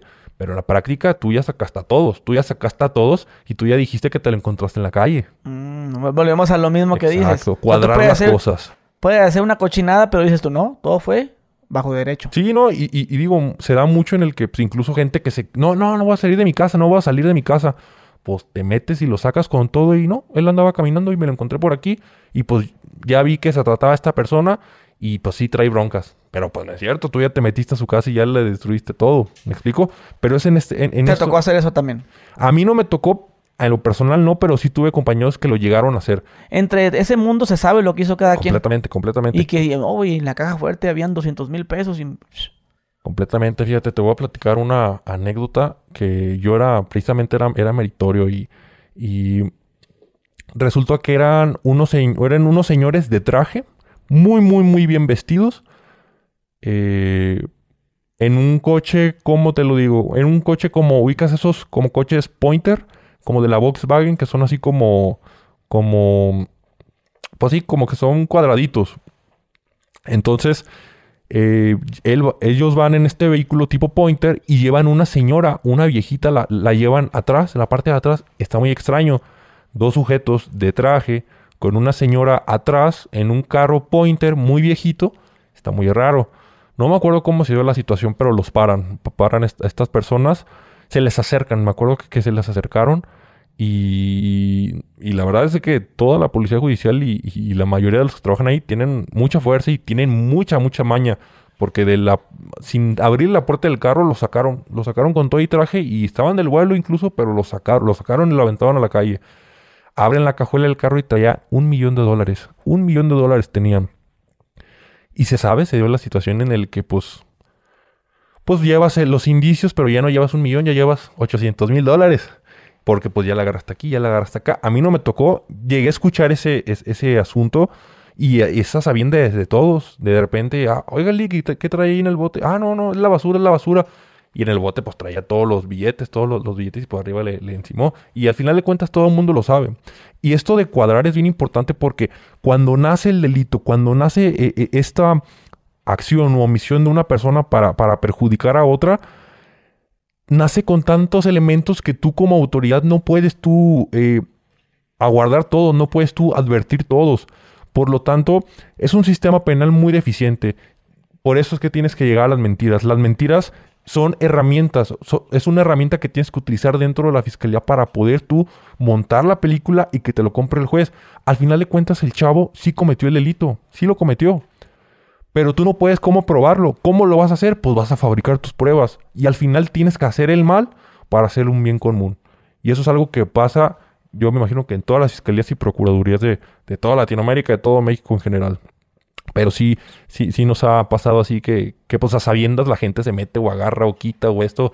O de repente en un cateo uno ya lleva unas llantas, uno ya lleva unas baterías. Prácticamente ya no es cateo, es, vamos, pues robadero. Por eso se llama reventón. Oye, pero ¿e-, ¿es necesario hacer desmadre? O sea, hacer un cateo y pa, aventar todo y romper. No, no, no, puede ser algo más. A ver, a ver la cocina, a ver, levántame los platos, señorita. Pum, pum, pim, pam. Sí, digo, sería lo mejor, pero son, son estas puertas en las que tú tienes todavía esa licencia de hacer lo que tú quieras. Y te vas a meter y sí, tú levantaste y abriste la cama, pero ¿por qué la abriste ahí? No hay nada. Es que andamos buscando indicios. Oye, ¿qué tiene que ver que hayas desvalijado el carro?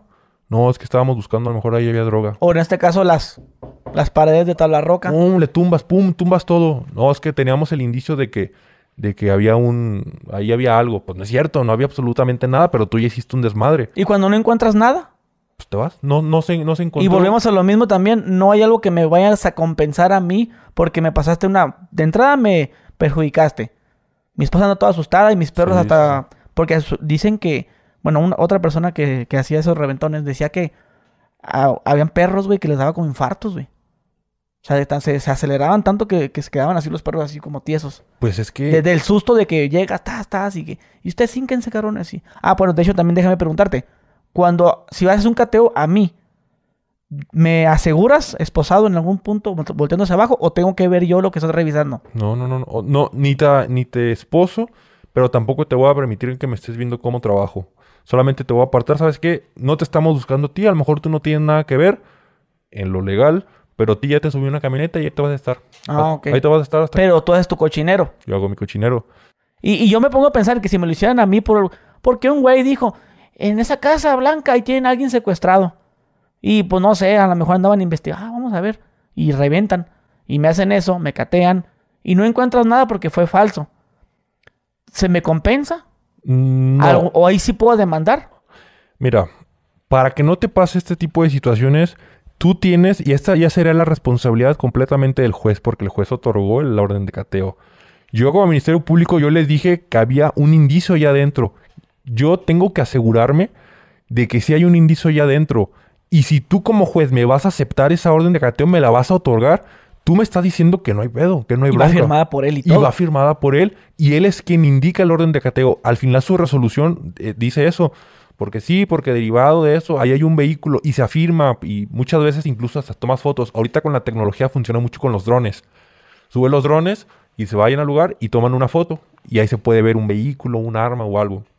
Entonces, de esta manera, pues tú, eh, digamos que ese es el escudo para que, ah, no, no, pues no me encontré nada. No, tienes que cerciorarte de que sí esté algo. Si no, como juez, tú te vas a meter en problemas porque pues no, al final de O cuentas... sea que yo puedo atacar al juez. Sí. A ver, señor, usted aprobó esa orden de cateo. Sí, no, no, y a todos, o sea, y al MP también y a todos los que Ok, se y, cuando se, hace, se me hace una orden de cateo, a mí en este caso, es que, señor, tenemos una orden de cateo porque aquí hay una persona secuestrada.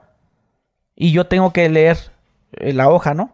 Sí. ¿Se me da una- un comprobante de que cateaste en mi casa? No. O sea, esa hoja nomás me la enseñas para verla y luego te la quedas. Sí, sí. O sea, no es casi como un recibo de que te lo recibo y ya. No, no. Y no puedo tomar una foto. Si te dejan, sí. Pero por eso yo tengo que saber que vas a catear. Oiga, señor, ah, aquí sí, no hay nada. se te menciona. Oye, ¿sabes qué? Estamos buscando esto. Aquí está la orden de cateo. No le vas a entender. Tiene tantos... ti- Tiene, tiene tantos...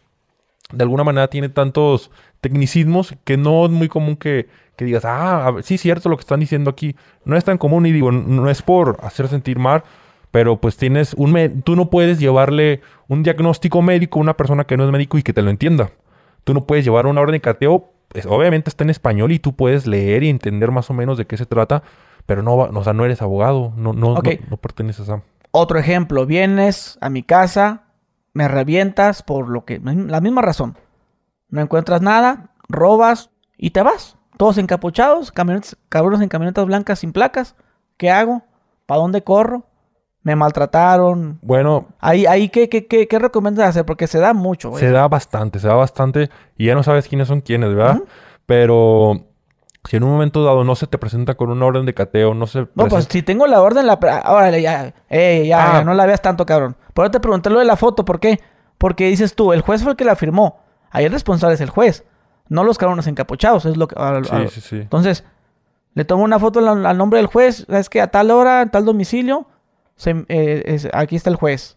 El nombre. ¿sí? Y al final ese juez es el que conoce la causa. Ese va a ser el juez que si llevas un detenido se lo vas a llevar a ese juez. Ese juez ya va a ser el responsable.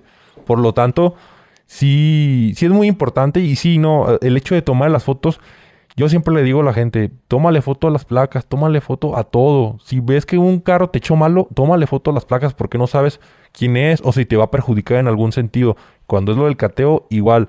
Pero sí, digo, si no tienes, si no te enseñan a la orden de cateo, pues carnal, se te metieron a tu casa y pues no fue absolutamente nada de fiscalía. Si te muestran una disque orden de cateo, porque pasa mucho también, y lo hemos visto en películas de que, orden de cateo, eh, ¿cómo crees? Esto es un periódico, esto es algo así, y dices, no, pues no es cierto. Y te metes, sí puedes no demandar, denunciar, porque pues eso ya es un delito. ¿Y quieres que haya como esa compensación? No, no, mi duda, así que tú te refieras, ¿siempre va a haber dinero de compensación? No, Es que, es, que, es que te lo pregunto tantas veces por la razón de que pues, son cosas que uno Sí, le cuesta, claro, ¿no? claro. Es una cocina integral que te la desmadren. Como hay, hay un video en TikTok de se me metió una, señora llorando y, y está narrando lo que pasó. Y dice que pues que le rompieron todo y pues uno que sabe cuánto valen las cosas, pues sí te diga, ay no manches, pues que me lo paguen. La verdad es que sí, sí, no, y... Y ya ves que siempre salen las señoras, sí, te lo deben de pagar, tú vas al gobierno. Ya, ya no, no, no falte quien... Siempre salen de ¿Quién que no, o Sí. no te lo regresan. No. Sí, te, te- te tienen que dar una feria por eso que hicieron.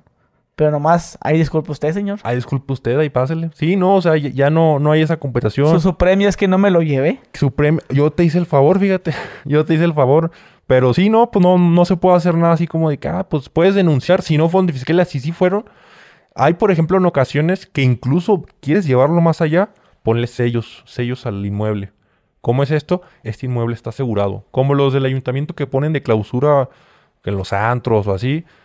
Igual tú tienes tus facultades para poner un sello y no puede entrar nadie a- a- a- al inmueble.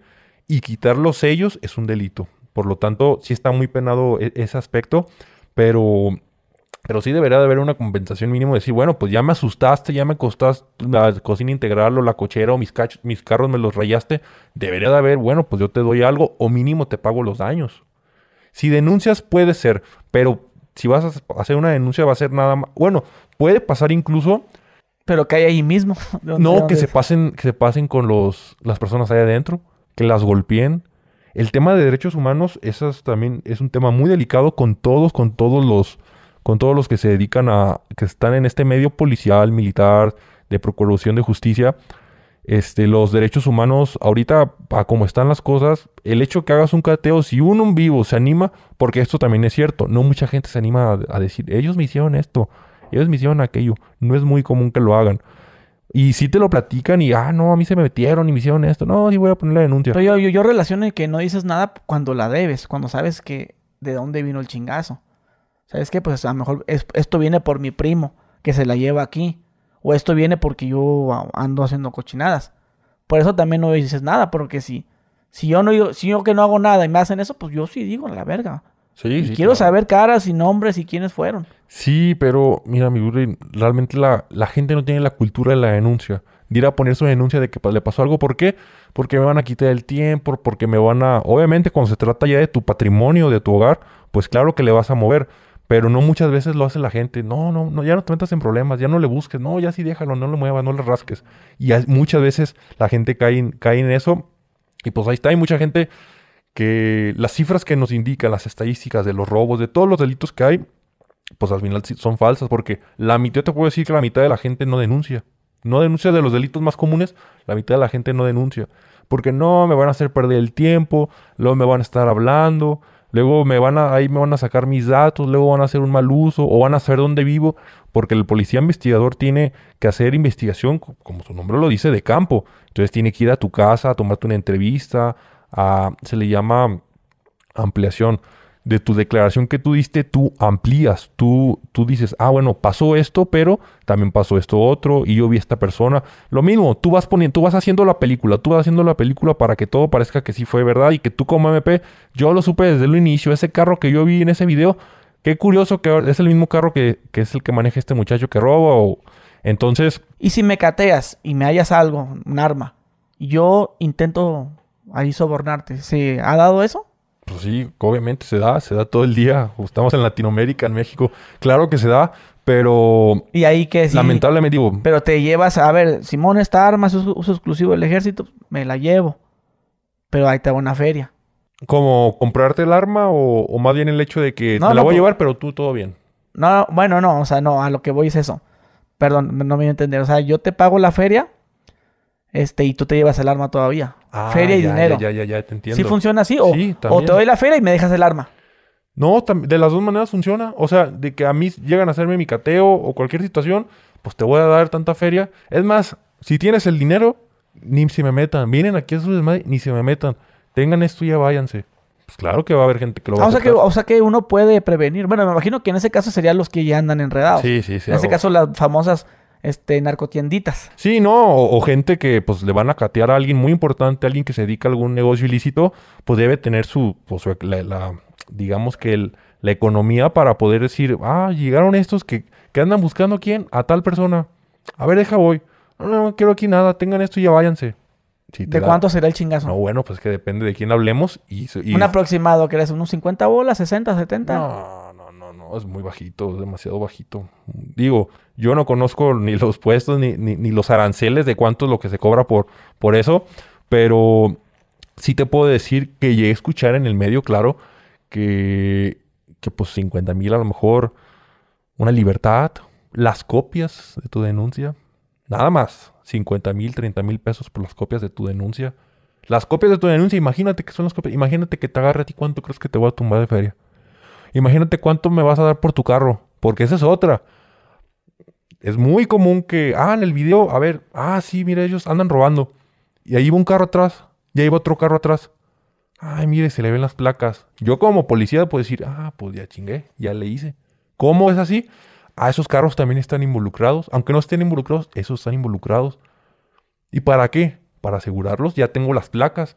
Hay un sistema que se llama LPR, que es por su nombre, tú lees, es, digamos que es como un aparato que tiene, por ejemplo, C5, todo este tipo de, corporaciones, que tú detectas las placas de los vehículos, como las fotoinfracciones. Y con las placas tú dices, ah, es, ese vehículo, ese vehículo tiene reporte de robo, está siendo investigado. ¿Para qué? ¿Qué gano yo con investigar o asegurar un carro? Pues de que tú te vas a llevar el carro y lo vas a llevar a, a un corralón, lo vas a encerrar. ¿Y qué va a pasar? Pues al final la persona va a decir, oye, pero yo no tengo nada que ver, ¿cómo, cómo me dices tú que hice algo, cometí esto cuando yo nada más estaba pasando por ahí? Pues si son peras, son manzanas, tu vehículo que esté encerrado, y si quieres, pues quédate con una lana. Y eso es muy común que pase. Ah, pues, a ver cuántos carros se ven ahí. No, pues se ven tantos. A ver las placas, sácalas. Tal, no, boletínalos, boletínalos que los paren donde los vean. Y a la mera hora ya te embroncaron, te amargaron el día. Y para que recuperes tu carro, primero vas a tener que pagar todos los refrendos para poder ir a reclamarlo. Vas a cumplir con todo. Y todavía pagarle al MP para que te dé tu carro. Pues e incluso puedes ir más arriba que el mismo costo del, del mismo carro. Entonces, eso, eso, eso es muy, muy común que pase. Pero, por ejemplo, para recuperar un carro, yo creo que sí, unos 50, 60 mil pesos. Un carro que me lo robaron o que mi carro está involucrado en algo y lo metieron para allá. Lo, ya lo llevaban un corralón. No, pues unos 50, unos 60, 70. Ya para que no te desahoguen una orden de cateo. Eso, pues no, no sabría decirte de mi hermano porque pues sería mucho dinero, la verdad. ¿Qué se siente hacer un cateo? Pues sí, de repente sientes primero adrenalina, porque si dices, a lo, no sé quién me vaya a encontrar ahí adentro. Porque bueno, por muy corrupto o no muy corrupto que sea la persona, al final de cuentas te estás exponiendo y no sabes a qué te vas a enfrentar. Entonces puede ser que, que si vayas y te vayas a encontrar con alguien que está armado, o que te vayan a recibir a balazos, o que te vayan a hacer alguna situación extraña. Este, se siente esa adrenalina, pero una vez dentro y ya ves que ves que el comandante está por allá, ves que el director está por allá, ves que tus compas con los que desayunas en la oficina están aquí cotorreando, fumándote un cigarro mientras los demás hacen la chamba pues sientes ese poder.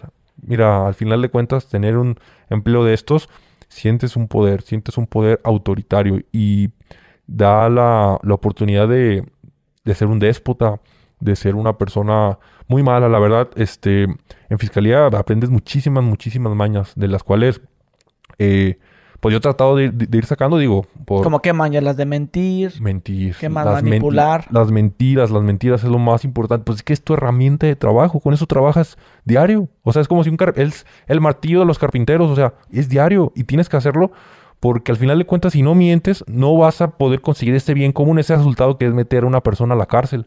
No lo vas a conseguir. Tienes que mentir. Tienes que mentir sí o sí. Habrá excepciones en las que, pues mira, nomás así, pues se le vio que se disparó y ya quedó y ahí murió todo.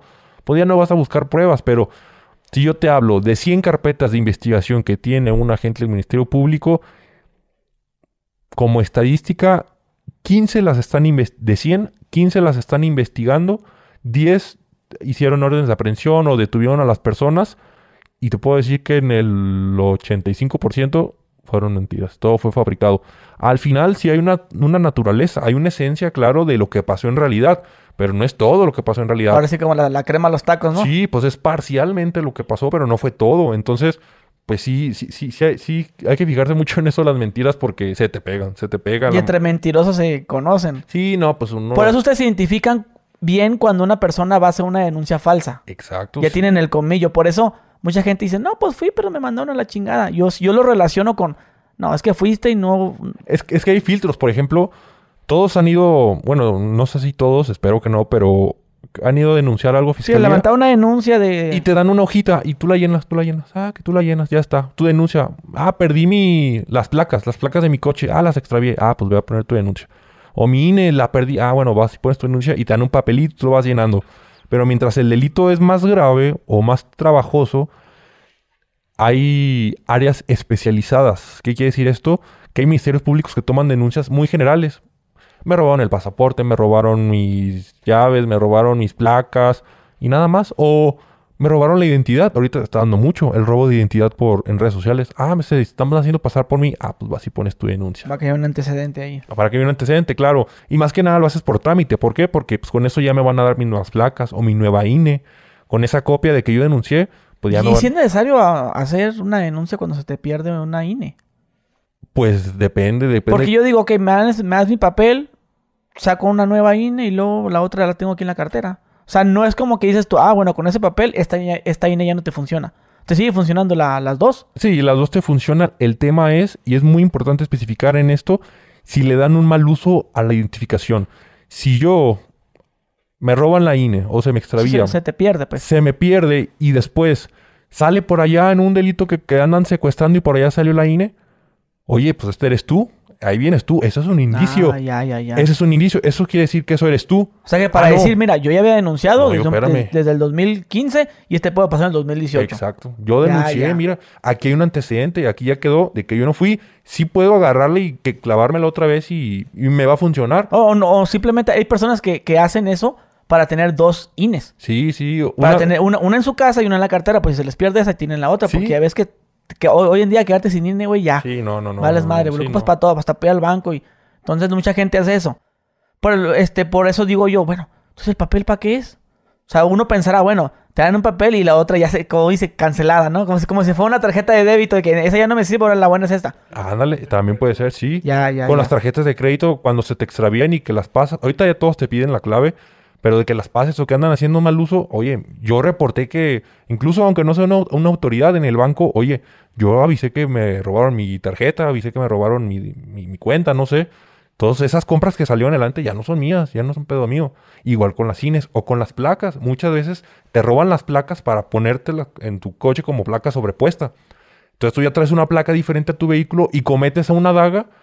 Y, y para abundar también en el tema de, de las sábanas, del sabaneado, este, es muy común, con las placas tú puedes sacar el domicilio de una persona, su nombre, su número de teléfono, nada más con las placas, el número de serie, porque tienen un padrón vehicular y en este padrón vehicular tú al tener las placas tú puedes dar con el nombre, digo, si está registrado su nombre, es con el único riesgo que esté registrado su nombre, si no está registrado pues no, pero sí funciona de, de- esa manera y puedes sacar pues todo, imagínate pues que te agarren tu INE y te la roben o hagan un mal uso, pues te pueden embroncar a ti, por eso hay que tener la cultura de ir a poner la denuncia, porque si no vas y no denuncias y hacen una daga, Dios quiera que no lo hagan, pero si la hacen, pues ya quedaste tú bien embroncado. Oye, y luego eh, volvemos a tocar el tema, lo, lo de las denuncias falsas o cuando el Ministerio Público se siente que no te quiere eh, hacer la denuncia, que te dan para atrás, que no debería ser así. El, No. el Ministerio Público es una institución muy noble Sí. que te debe de tomar la denuncia aunque, aunque digas mentiras. supone, Claro, ¿no? claro. De hecho, a mí me pasó en lo particular, una, era una muchacha que estaba embarazada, le robaron su vehículo y fue a denunciar, pero la persona estaba en shock, estaba completamente en shock, no podía casi ni hablar, la llevaron sus papás para que denunciara. Así como está, tienes que tomar su declaración, lo que te diga. Y así tuve que tomar la declaración. Después, ya que estuvo mejor en mejores condiciones, ya pudimos ampliar su denuncia para agregar algo, algo que no había dicho, a corregir algunos detalles. Pero sí es muy común. Mi- Mira, y te ponía ese ejemplo de los, de los que denuncian así en papelito, porque mientras más elaborado sea o mientras más trabajoso sea el delito, pues vas a subir a estos especializados. Por lo tanto, cuando muchos MPs que están en una especializada van y les quieren denunciar algún hecho falso, pues tú, para empezar, tú ya tienes la malicia. Nadie te va a decir cómo hacer tu trabajo. Por lo tanto, tú ya sabes de pe a pa cómo está todo. Las cámaras, todo esto, tú ya te lo sabes todo. Alguien que venga a decirte, no va a funcionar, porque tú eres el que le sabe. Entonces, tú como Ministerio Público ya sabes el modus operandi de los que andan robando. Ya sabes quiénes son los que andan robando, o dónde se juntan, o cómo son. Ya sabes en qué se mueven, ya sabes si te tienen ubicado o no. Tú ya sabes todo eso. Por lo tanto, una persona que viene y, y viene con las de vaqueros, no, es que estaba yo así. Una vez, una vez me tocó a mí eh, tomar una denuncia. Fíjate cómo fue. Que llegó un señor, se había salido, tenía un dinero y se iba a subir a su coche, salió de una plaza comercial, se iba a subir a su coche, pero enfrente de él vio que venía una, un, chavo como unos 15 años. Atrás de él lo toca en el hombro una muchacha. Y me recuerdo muy bien cómo me mencionó la muchacha. No, yo la vi, era una muchacha de 22 años aproximadamente, una faldita y, un, muy escotada y, se veía muy guapa y muy, muy güera y, muy delgadita o, o castaño. no, me no recuerdo muy bien cómo me lo dijo, pero así me la pintó. No, es que una muchacha vino y, me la aplicó. Y entonces yo vi aquí, la muchacha me tocó el hombro, yo volteé, al momento de voltear la persona, me, ya me sacó el arma y me robó. Eso es algo completamente falso. No funciona, nunca va a funcionar algo así. Y tú como que trabajas en la materia que estás en la mente, tú sabes cuándo sí y cuándo no. Pero sí es muy común que tengamos esa empatía, esa confianza de, de poder eh, conectar con la persona y, y es para bien o para mal, porque muchas veces nosotros somos depósito de malas energías. La gente viene de que le hicieron cosas feas, de que les robaron, de que los mataron a sus familiares, de que pasó Sí, una... pero puras cosas malas te encuentras ahí en el MP. Sí, o sea, puras situaciones. Por Imagín- eso se siente la vibra bien gacha, ¿va? La vibra en los, en los juzgados, en esas las cárceles y todo ese pedo. Hasta en los hospitales me siento así como medio... No, en los separos es donde se siente bien feo. El olor, las frustraciones se sienten. Y pues imagínate, tú recibes eso. Tú eres esa persona a quien le van a comentar, le van a platicar lo que le sucedió. Y, es- y eres la, esa persona. O sea, si se lo cuenta un amigo, pues si te- un amigo te cuenta algo, pues X. Ah, sabe, pobrecillo el vato. Pero tú eres el que va a trabajar con eso. Entonces, la persona se dispone totalmente en contarte cómo fueron las cosas y a veces se pone a llorar o a veces se enoja o a veces le- me ha pasado, me llegó a pasar que, le- que les daban problemas en el corazón y pues todo, todo eso tú lo absorbes, tú, tú como persona pues también tú pones ciertos límites, pero tú te, te vas llenando de toda esa energía de que te robaron, de que te hicieron y tú sí llegas a tu casa y se siente, se siente la, la vibra como tal, pues, y sí, como lo comentas, un hospital, un cementerio, este, lo- los juzgados siempre se, se han sentido así como con esa vibra no muy amigable, no, no, no como que ya te quieres separar de ahí. Pero sí tenemos siempre esa, esa empatía para poder con las personas tener esa confianza. ¿Y por qué hay gente que dice que no les quieren tomar su declaración? Mira, los MPs no toman denuncias, quien lo hace es su auxiliar. Ellos están ahí, o sea, ellos están dirigiendo las investigaciones. Ellos son los jefes. Quienes, quienes se toman la denuncia son los actuarios, los secretarios, incluso hasta algunos meritorios o, o prestadores. Y, y normalmente no quieren tomar la denuncia porque el asunto es muy tonto, un, un asunto muy pitero, un A asunto- ver, ejemplo. como por ejemplo, El novio que, ay, me viene siguiendo mi novio, a mi exnovio, algo así. sí, me- me- o pu- puede ser un ejemplo, me viene siguiendo mi novio, o Mi, mi novio me está, no me deja de marcar. sí, o, o no, aquí hay una afuera unos muchachos, también sospechosos, pero pues son unos chavos que están tomando y fumando y nada más. Sí se ven raros, sí, pero pues nada más. Y "Ah, ahorita que la pasen allá, ahorita la pasamos. Ahí está. El otro, no, típico. No, yo vengo a denunciar un robo casa habitación. Ah, ah, sí. Cuéntame cómo, cómo fue. Mire, lo que pasa es que yo me casé con mi marido en tal año, sin embargo, ya nos divorciamos, pero él sigue viviendo conmigo. ¿Ok? Y él se llevó dinero mío. O sea, se llevaron mis alhajas o se llevaron mi Xbox o se llevaron...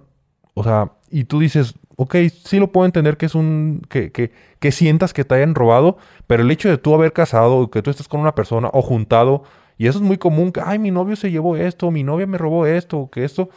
Y al final de cuentas, pues sí, o sea, te voy a tomar tu denuncia, pero no va a surtir efectos. Y al final de cuentas, los delitos tienen que tener, siempre todos tienen sus elementos. Te dije, el robo es apoderamiento de cosa mueble ajena sin consentimiento. Entonces, pues si tú estás viviendo con una persona, pues tú previamente, si está viviendo contigo, tú ya le diste consentimiento de estar contigo.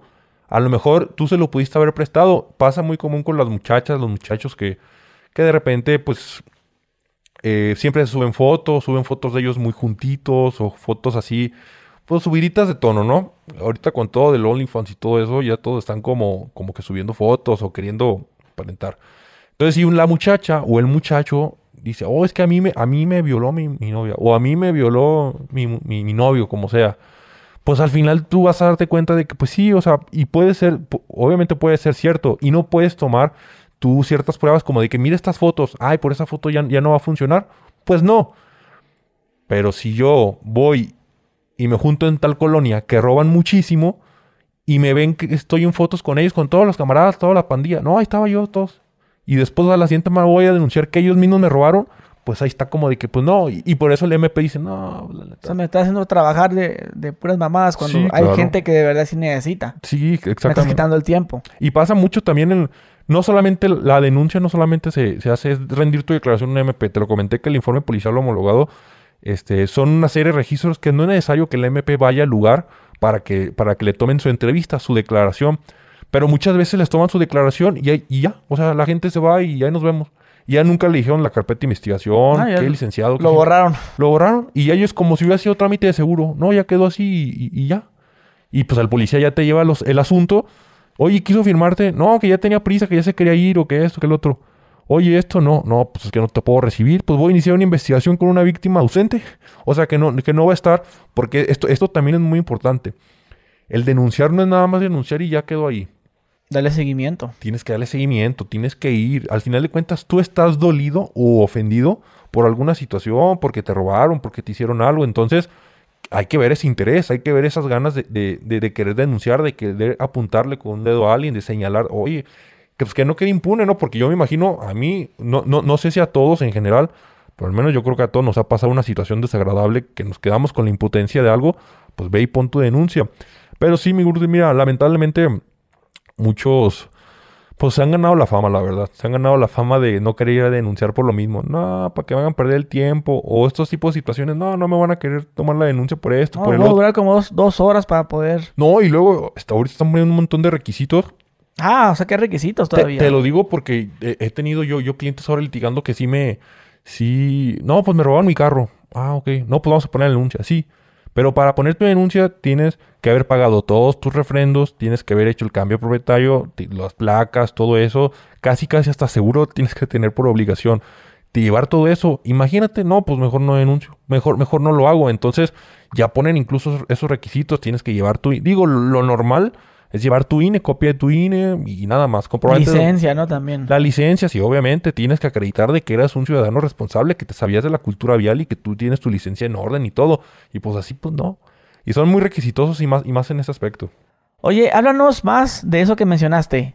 De las personas que van a levantar una denuncia y, ay, que mi esposo y él me robó. O sea, ¿qué otra cosa te pasó? Pues Ver mira, o escuchar. Pues mira, ah, me, ha pasado mucho eso, eso de, los esposos o de los novios juntados de que se, se, ro- se roban entre ellos. Este, me, ha tocado ver esa, esa situación, me ha tocado ver incluso algunas personas piensan que por revisar celulares ya eso es un delito. O sea, que están metiendo a tu privacidad y que para ellos ya es un delito. Entonces, hay que tener mucho cuidado con eso porque, pues no, o sea, no hay un delito por andar revisando celulares, no. Y las, las parejas, no, es que me revisaron, no es que me, hizo esto. Muchas veces, y en estos casos en los que se denuncian que se autorrobaron o, se robó la, su pareja, son parejas que normalmente tienen ya problemas. Tienen, tienen mu- muchos problemas eh, como pareja, pero como bien puede ser ese, los hermanos también. No, mi hermano, que somos de la edad y no, me cae gordo, me cae esto, o mi papá o mi mamá, o me caen bien gordos y... Así nomás por me cae gordo. Sí, bueno, digo, han de tener sus motivos para robar, pues. Pero, por ejemplo, el, digamos, la teoría o la hipótesis que a mí, yo siempre lo, lo he platicado más, son los reportes de robo de esos de cualquier, te digo, cualquier persona puede decir, ah, este vehículo tiene, eh, me lo robaron a mí. Ah, muy bien, se te va a tomar el nombre, se te va a tomar el, el número de, de teléfono, sí. Pero pues nada más. Y la persona ya le embroncaste porque donde lo vean pasando y lo ve un policía, lo van a parar y lo van a detener. Pero si me, y si me paran a mí y el carro está a mi nombre y todo. tienes que sacar tus documentos, pero hay un obstáculo administrativo que ahora va a ser quitarle el reporte de robo. Y eso es una feria también. Ah, quitarlo. O sea que ya cualquiera puede poner. Sí, sí, y sí. después, ah, O no sea, hay. por eso te digo, cualquiera puede decir, ah, ese carro a mí me lo robaron. Y tengo yo un cliente en, en específico que le pasó precisamente eso. Una, una, una mujer, sin especificar quién fue, un- una mujer le, le, le puso reporte de robo a su carro y no sé si por despecho, no sé si por alguna situación emocional, sentimental, pero le puso... Qué raro en las mujeres. Sí, ¿verdad? Pero le puso reporte de, de robo y al final a mi compa sí lo, lo, lo, lo detuvieron, se lo llevaron a, a- a los separos, se lo llevaron a, a la fiscalía y al final hasta el juez llegó. Con el juez ya se pudo determinar de que no tuvo nada que ver, pero el reporte de robo ahí está y acreditó, él tenía los documentos, él traía las facturas, que estaba registrado al nombre de él, pero pues ya te arruinaron el fin de semana porque pues, te vas a aventar 48 horas detenido. Oye, ¿sabes que alguna vez escuché de una chava que fue al MP a decir que su novio no la dejaba de agregar? O sea, cuenta, se hacía otra cuenta. O sea, la bloqueaba. eh, ella bloqueaba al novio y el novio se hacía otra cuenta, otra cuenta. Y ella decía que era acoso. Y fue al ministerio y pues la mandaron a la chingada. ¿Se puede denunciar por eso? A ver, primero hay que entender que hay varios tipos de acosos e incluso hostigamientos. Son diferentes y los delitos son O sea, el güey, el tipificados güey nomás le hablaba, hey, por favor, perdóname, la verdad. Y bloqueado, y de, de otro número, y de otro Facebook, y así, pues. Ella decía que era acoso. Puedes denunciar el acoso, sí lo puedes denunciar, pero como te comento, el acoso también tiene sus elementos y tienes que cumplirlos. No es nada más de que estoy recibiendo llamadas o me están hablando de muchos lados. Sí puedes ir a poner la, denuncia, sin embargo, piénsalo tú.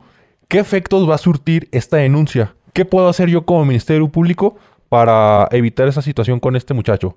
Que, le deje de mandar mensajes, le cancelo el wifi o las redes. Es por eso que los MP dicen, no, pues no, o sea, pues no tiene caso. O sea, si es su novio, que andan de tóxicos, que se andan mandando mensajes, que se terminan y luego regresan, pues no, o sea, es una película que ellos mismos están viviendo y es un ciclo, un círculo vicioso. Muchas veces estas personas, es, las mujeres, tienden más a, no, sí, pero es que las autoridades no me se utilizan, y digo, no quiero que suene de esa manera, pero utilizan la bandera, la bandera del colectivo feminista para, para hacer este tipo de denuncias. Que qué padre, ojalá no nada más las mujeres, sino los hombres pudiéramos tener una bandera donde nos puedan hacer más caso, donde si yo subo un video hablando de un tema, me hagan mucho más caso para, para que las autoridades hagan, hagan su deber.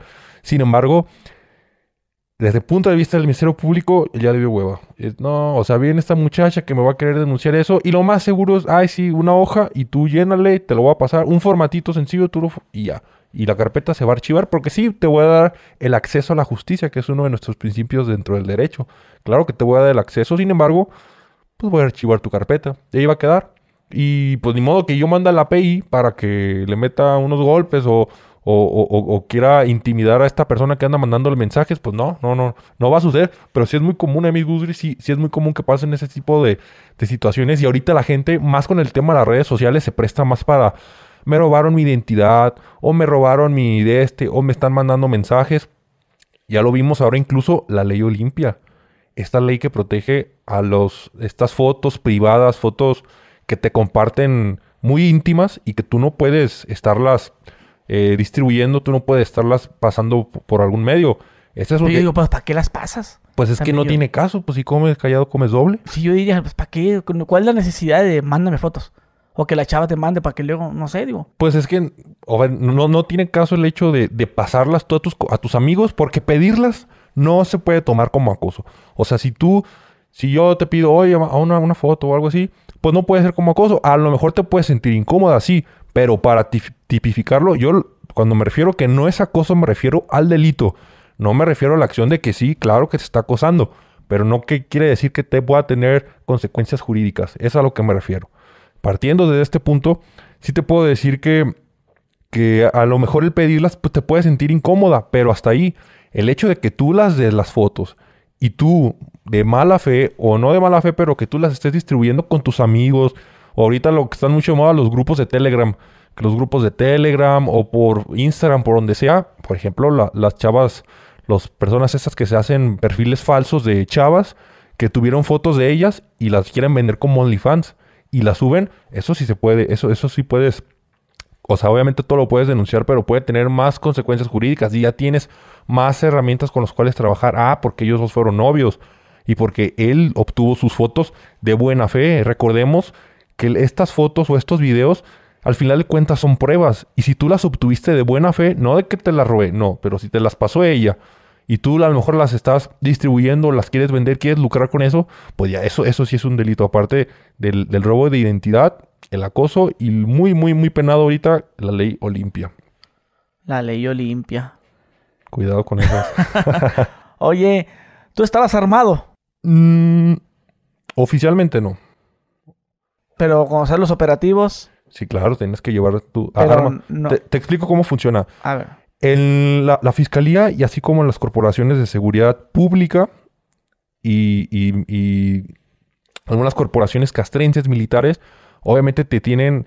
es en el único lugar donde sí te va a servir tu cartilla militar. El único lugar.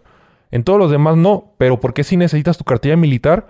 Porque tú tienes que haber hecho tu trámite concluido en la Secretaría de la Defensa Nacional de que a ti ya te hicieron tus exámenes psicotométricos, de que a ti ya te hicieron varios exámenes y que tú puedes portar un arma de fuego sin ningún problema. La cartilla militar, para que te hagas una idea, es la INE dentro de todas estas eh, corporaciones.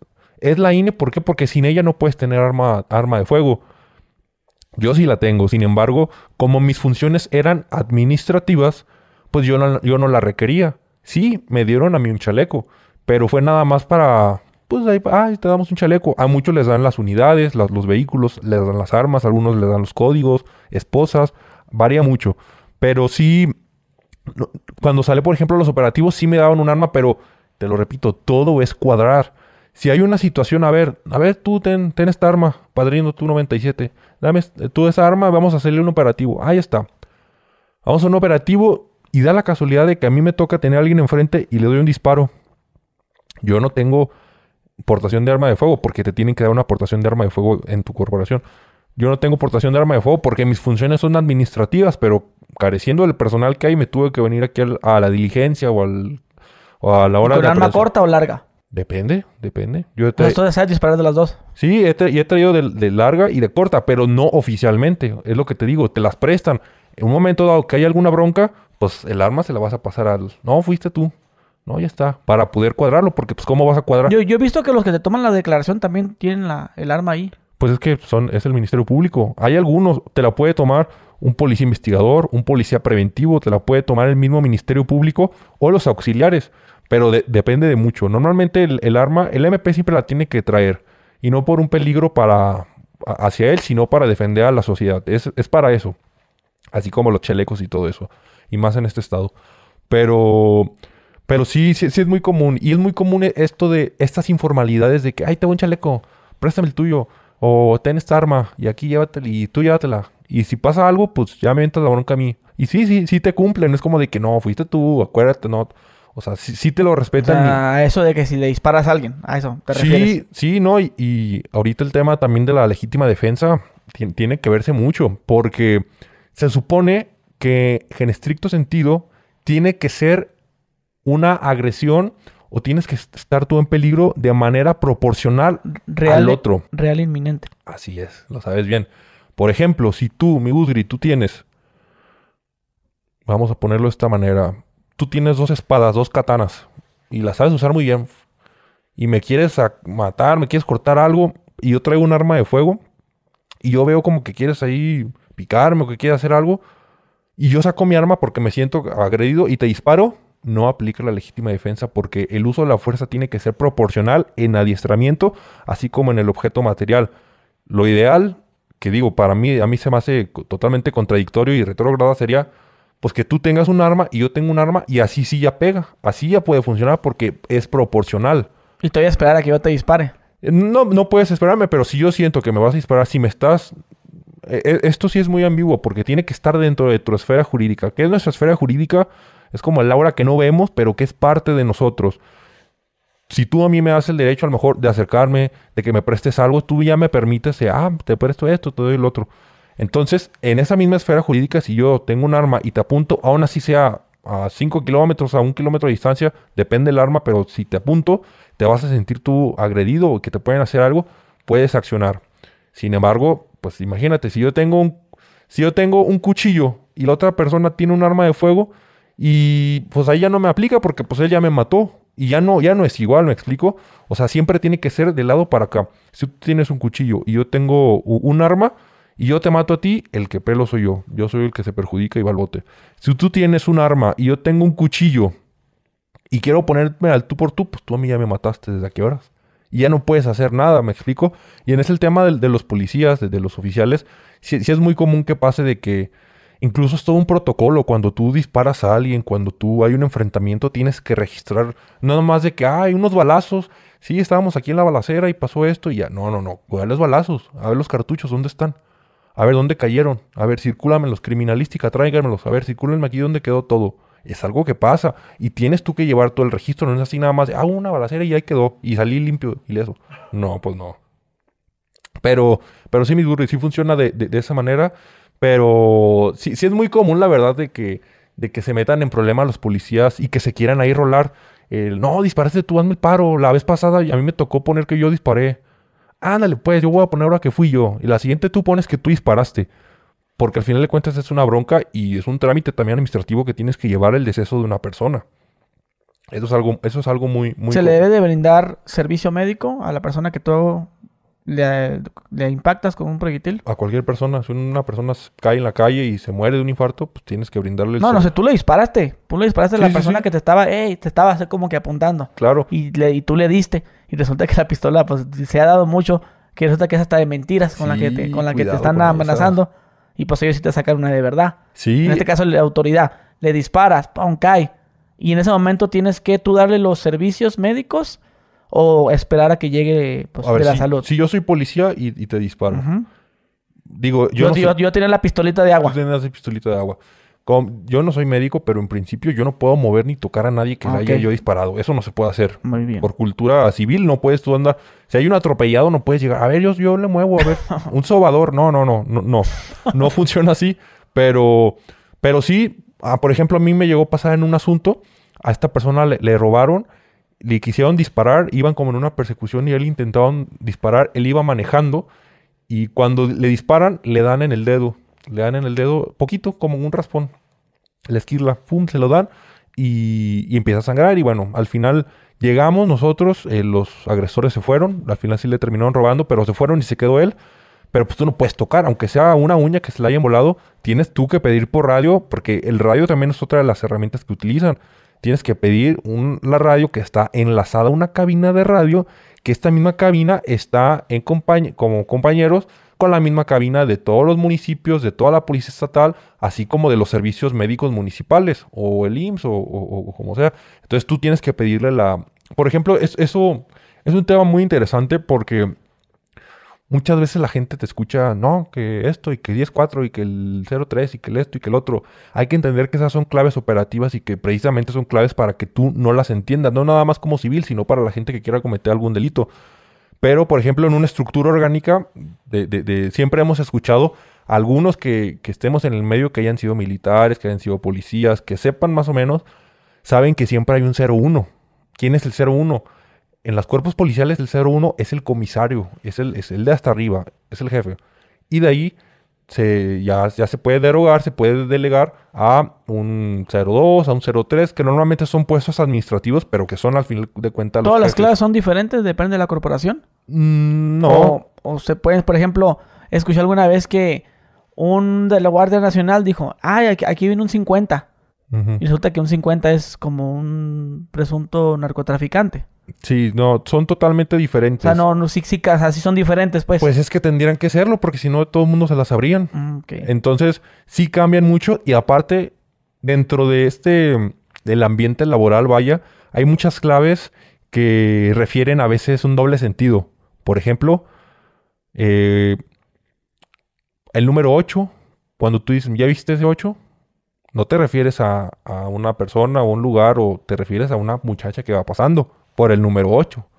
O por ejemplo, hay cuando tenemos que referirnos a un arma punzocortante. Por ejemplo, un cuchillo, un puñal, que también es un arma, pero también puedes utilizar en doble sentido. Ah, este vato es tal clave, por no decir la clave. No, esta persona es tal clave. Haciendo de que pues es, de que es, homosexual, vaya. Puede ser así. Incluso misión cumplida. ¿Qué es misión cumplida? Coroné. ¿Qué es coroné?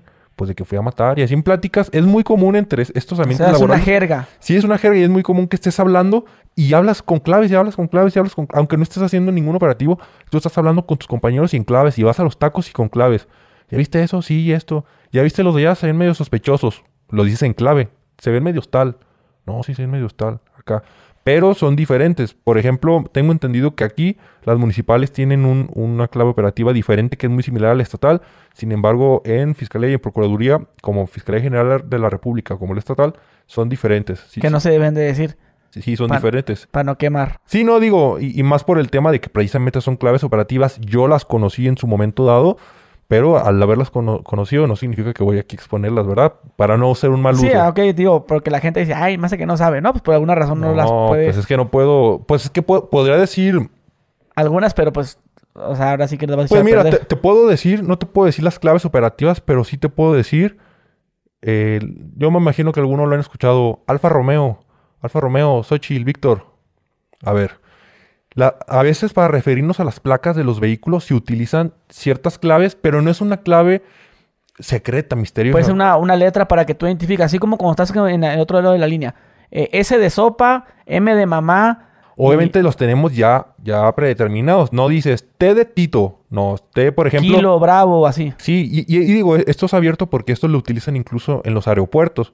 Pero es Alfa, Bravo, Coca, Delta, Eco, en- digo, Julieta, Romeo, Xochitl, Fox. eh, Y tú ya entiendes que, ah, Ah, Xochitl. X. por ejemplo, aquí. Bravo ah, B. Julieta Fox, eh, Julieta Fox, Víctor. Ah, es JFV. Es negativo. ¿Negativo qué es? Cero. negativo primero, segundo, tercero, cuarto. Ah, uno, dos, tres, cuatro. Y ya lo entiendes de esa manera. Y digo, es- eso es abierto y eso lo tiene todo el mundo y lo puedes buscar en internet y te va a salir. Sí, Ese- se, se- se entienda mejor en, en, No, pues, estás es que- en el radio. Sí, exactamente. Porque por- decías, F, ¿qué, qué dijo S o F? F o S. Y ya, pues, si dices F, que es Fox, Fox, ah, pues ya me quedó claro que es Fox. O S, que... Sí, por eso te puse el ejemplo de S de sopa, M, Sí, aunque yo sé que me dices tú, no Sí, es así. claro. Pero sí ayuda un chingo, güey. Sí, sí, el que sí. digas bravo. Sí, bravo. Y, y- y ya lo entiendes y ya lo vas tú. Tú, de alguna manera, ya lo entiendes, ya piensas en ese idioma. Así como con, con las claves operativas, tú te la, a ti te las dicen, pero tú ya las, ya las estás entendiendo. Tú ya las vas trabajando todo en ese sentido. Incluso cuando a mí me llegó a pasar que yo estaba con, con- con mi novia o con algún familiar y, y le mandaba mensajes y le escribía con códigos. Y es como de, ay, o sea, perdóname, perdóname. Pero O sea que sí, sí, sí te afectó machín estar trabajando Pues sí, pero- pues sí, sí, completamente. completamente. Como dices tú, dices tú que la carga, que de hecho, mira, ya no trabajas ahí. Ya, Sí, no, ya no, lo ya has no. dicho, ¿verdad? Que, pues más que nada la carga de, de como dices tú, las mentiras. Y, y mira, yo te voy, te voy a decir algo. Yo, yo siempre, nunca me faltó nada. Mis padres siempre me dieron, jamás, jamás en la vida me faltó un plato en la mesa.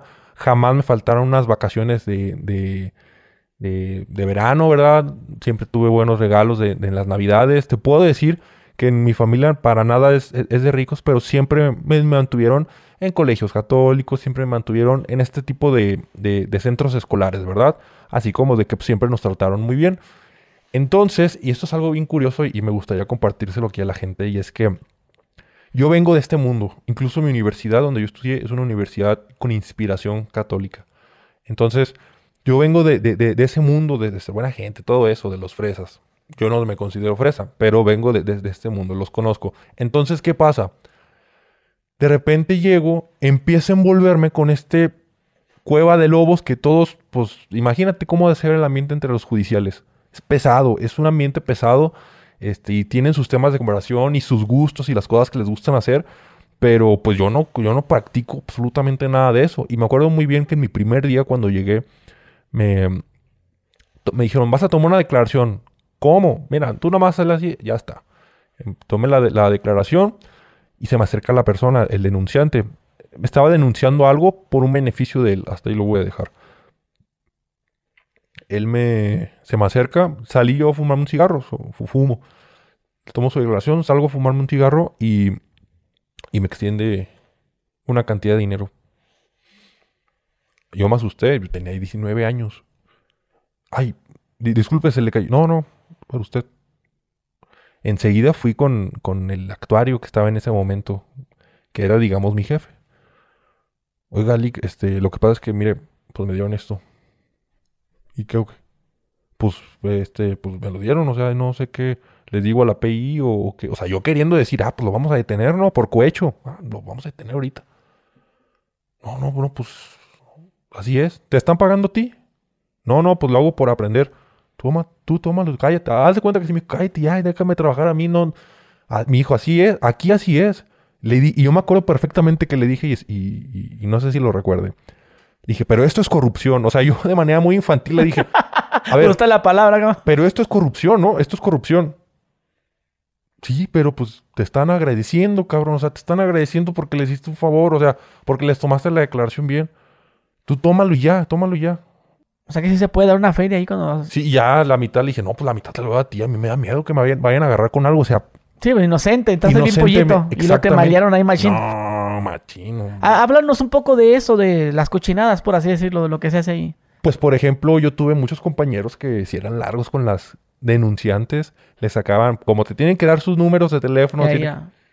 Vulner- muchas veces me tocó que... De hecho, lo dije en un video. Dije que a las chavas que estaban acá, guapetonas, de volada, pásale para acá, mija. Claro que Sí. sí, su declaración, tan, tan. Y todavía, oye, ¿cómo, cómo sigues? ¿Verdad? Pero a las chavas guapetonas y a las que estaban acá medio feyonas, ah, sí. O a veces hasta te, te mandan a la chingada. Fíjate que me acabo de acordar de, de un compa precisamente. Él estaba, vamos a poner un ejemplo. Él estaba en el área de homicidios y nosotros estábamos en el área de robo, casa, habitación. Áreas totalmente diferentes, ven delitos totalmente diferentes. Ya está. Pues resulta que una muchacha y un compañero le manda la foto. Mira, viene a denunciar, que sabe que aquí está. Desde homicidios, desde el área de homicidios se vino hasta el área de casa, habitación. Ah, sí, aquí la tomamos la denuncia. Cabrón, tú estás en homicidios, ¿qué andas haciendo por acá? No, no, yo aquí vengo con la muchacha para atenderla. Voy a servir al, al pueblo. Voy a... Y así se fue. Y es muy común que pase, o sea... Y luego ya les, me les marcan por sí, teléfono, ¿va? Es que me- me- en, un, en un podcast lo, lo comentaste tú. eh, pues las tomas en un estado vulnerable, las tomas en un estado Eso. en el que no saben qué hacer. Y tú, que sabes de derecho, tú que te ven con armas, tú que te ven que no, no se preocupe, vamos a investigar, te voy a hablar cuando caiga. Es más, pásame mi num- pasa que pasaron los números y te voy a estar dando noticias, te voy a dar cobertura de cómo va tu carpeta de investigación. No, ya está. Y no, pues la otra es bien fascinada. No, pues estoy hablando con él y así. Y sí se da. Y hay muchas ocasiones en las que se ha salido producto de eso. O sea, Sí, de- pues primera cita terminan en el motel. Sí, sí, sí. No, y, y fíjate, antes en esta me- mencionada época dorada, era muy común que, que existieran estas prostitutas fuera de los, de los, pues de estas corporaciones. Y precisamente el, el profesor que te comenté que, me- que me metió en todo este mundo, que fue procurador, él llegó y supuestamente él fue procurador en mi año cuando yo nací. Este, y él me llegué a comentar fama de él de que antes aquí estaba repleto de pura sexo servidora, estaba repleto de pura sexo servidora. Y a la vuelta la subías a las camionetas y pues ahí se armaba todo. Terminabas un servicio y la subías a la camioneta y a la vueltita te dabas y ay mero. A los 15 minutos regresas bien contento. Y supuestamente este señor eh, quitó todo eso, lo quitó y lo, y lo, y lo radicó, lo limpió. Este, decían que estaba loco, pero, pero bueno, sí, sí, sí, sí sirvió, pero sí es muy común y tiene mucho esa fama en las sexoservidoras con los policías y como que se da, como que ya tienen un, un tratito ahí como de que, ah, yo te ayudo, tú me ayudas y ambos estamos Tú me acá". cuidas. Sí, sí, sí. Tú me cuidas, tú vas a ser mi padrote. O si no, pues simplemente pues la, a la muchacha que le pasó algo y pues sí, las encuentras vulnerables y muchos mañosos que se agarran y, ah, sí, mira esto y lo otro y empiezan ahí a hacer, hacer conversación. Pero sí, sí, sí es muy, muy común con eso. O muchas veces también el bullying. Es un ambiente laboral como cualquier otro. O sea, no estamos, no creas que están en fiscalía, no están sentados con el arma así y todos esperando, no, a ver qué cae ahorita. No, pues están echando carrilla entre unos y los otros, unos están desayunando, unos están aventando limones por un lado, o sea, al final de cuentas es, es un ambiente laboral como cualquier otro. Y pues sí, obviamente ¿Consideras que es un ambiente laboral tóxico? Tóxico sí, pero por los superiores, no por el, por, por el compañerismo, no, por eso Que, o no. sea, sí, hay hermandad. Sí, entre ustedes que se, claro. "Ey, tú me cuidas de espalda, yo la sí, tuya. sí, sí, no, y yo, yo tengo, es muy diferente, por ejemplo, con los militares que tienen su hermandad, ¿sabe cómo, se- cómo le- le- se le llama, se le denomina? Pero nosotros, eh, pues sí tenemos, yo salí de una generación con, con muchos de, de ahí, y algunos es con que todavía convivo, actúo y que son grandes amigos míos. Pero hay algunos que no, obviamente, pues en ese mundo te encuentras muchos amigos de la noche a la mañana. Pero, pero sí es un ambiente laboral tóxico y más por los jefes. Y, y es que mira, al final de cuentas, todo esto es una obediencia jerárquica. Desde que entras ahí, eh, te hacen entender que, que es una orden, siempre es una orden. Oye, eh, me acaban de decir que esto. Ah, ok. Es una orden, te lo dicen en clave. Oye, es, es una orden. Ah, ok. O sea, ya es diferente. Entonces, llegamos siempre con esa mentalidad de que, de que es una obediencia y tú tienes que seguir las órdenes. Si te las dan desde arriba, desde arriba vas a seguir las órdenes, las órdenes y las órdenes.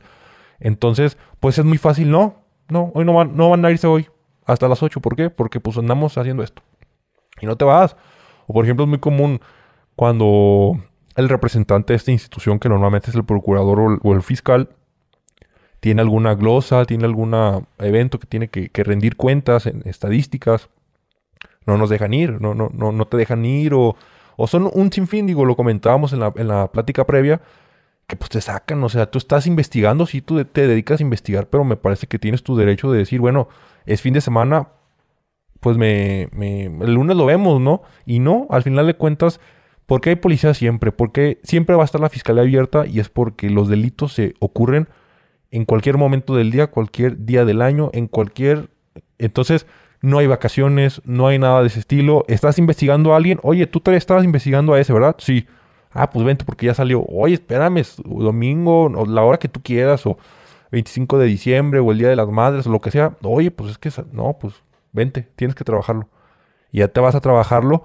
Y muchas veces, en otras procuradurías, se da la situación que, que pues no, que, que trabajas a una persona, trabajas a, un detenido y, y a mí no me llegó a pasar en lo particular, pero, pero sí escuché de mucha gente que, que le pasaba de que no, pues ya, ya, Oye, pero ibas a mandar una orden de aprehensión, ¿no? No, ando bien cansado, ando bien así. Y al final de cuentas ya salió. ¿Cómo que ya salió?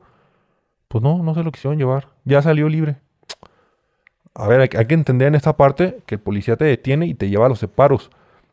De los separos se tienen que, bueno, con el Ministerio Público te tienen que llevar ante un juzgado. Entonces, en ese lapso, pues no, no, ya salió, ya libre. Ni siquiera pasé un Ya por todo lo que hiciste, o sea, si, anduviste ya con tu familia en las plazas, anduviste en la plaza chingándole ah, rápido, ni comías, para que luego, no, ya salió. Sí, no. Y si vas a salir de vacaciones de que, oye, este fin de semana me voy a ir acá. Ok, nada más pendiente al, al teléfono por si tienes que venir. O espérame, voy a irme a Vallarta o irme, no sé, a Mazatlán o salirme a un lugar. ¿Cómo que estate al pendiente? Te- más bien te estoy diciendo que no voy a estar, o sea, que no voy a estar disponible para que no me hables. Pero pues digo, al final de cuentas es, son gajes del oficio, porque pues sí, tienes que atender siempre a, a la sociedad. Eres un servidor público, que, que, eso, que eso no se olvide. O sea, o sea que te tocó estar eh, Navidad y Año Nuevo y esos días ahí trabajando. era muy curioso. Todos los, el primero de enero de todos los años que estuve trabajando ahí, todos me tocó trabajar. Todos, todos, todos, todos, todos. Y claro, me tocó estar en muchas situaciones en las que te hacías tu guardia y pues, por ejemplo, las guardias consiste en tú recibir todos los servicios o todas las denuncias que pasen en un día. Por lo tanto, si yo entro a las 8 de la mañana y salgo a las 8 de la mañana del día siguiente, si llega una denuncia a las 7.50 de la mañana, pues ya te arruinaron tu salida. Imagínate que te llegue un detenido, ya te arruinó los próximos dos días, porque te vas a tener que quedar trabajando. Es como con los médicos, te vas a tener que quedar trabajando. Entonces, pues sí me llegó a pasar muchas veces que estaba yo con la familia o que estaba yo ante alguna situación que pues yo estaba pasándola bien, o sea, de, de compromisos personales y no, pues vente para acá, vente para acá. Y digo, no, no, al final de cuentas es parte de y siempre me pareció muy, muy, muy noble, muy bonito también. ¿Te pagaban bien? Sí, digo, el, el sueldo creo que para mí está por encima del, del- del promedio. Se puede saber. Ay, no sé cómo estén ahorita, pero aproximadamente unos... Unos 14 más o menos, 14... 14 mil al mes. al mes, 14 mil, 15 mil pesos al mes aproximadamente. Sí tiene buenas prestaciones, eso sí te lo tengo que decir, son buenas prestaciones.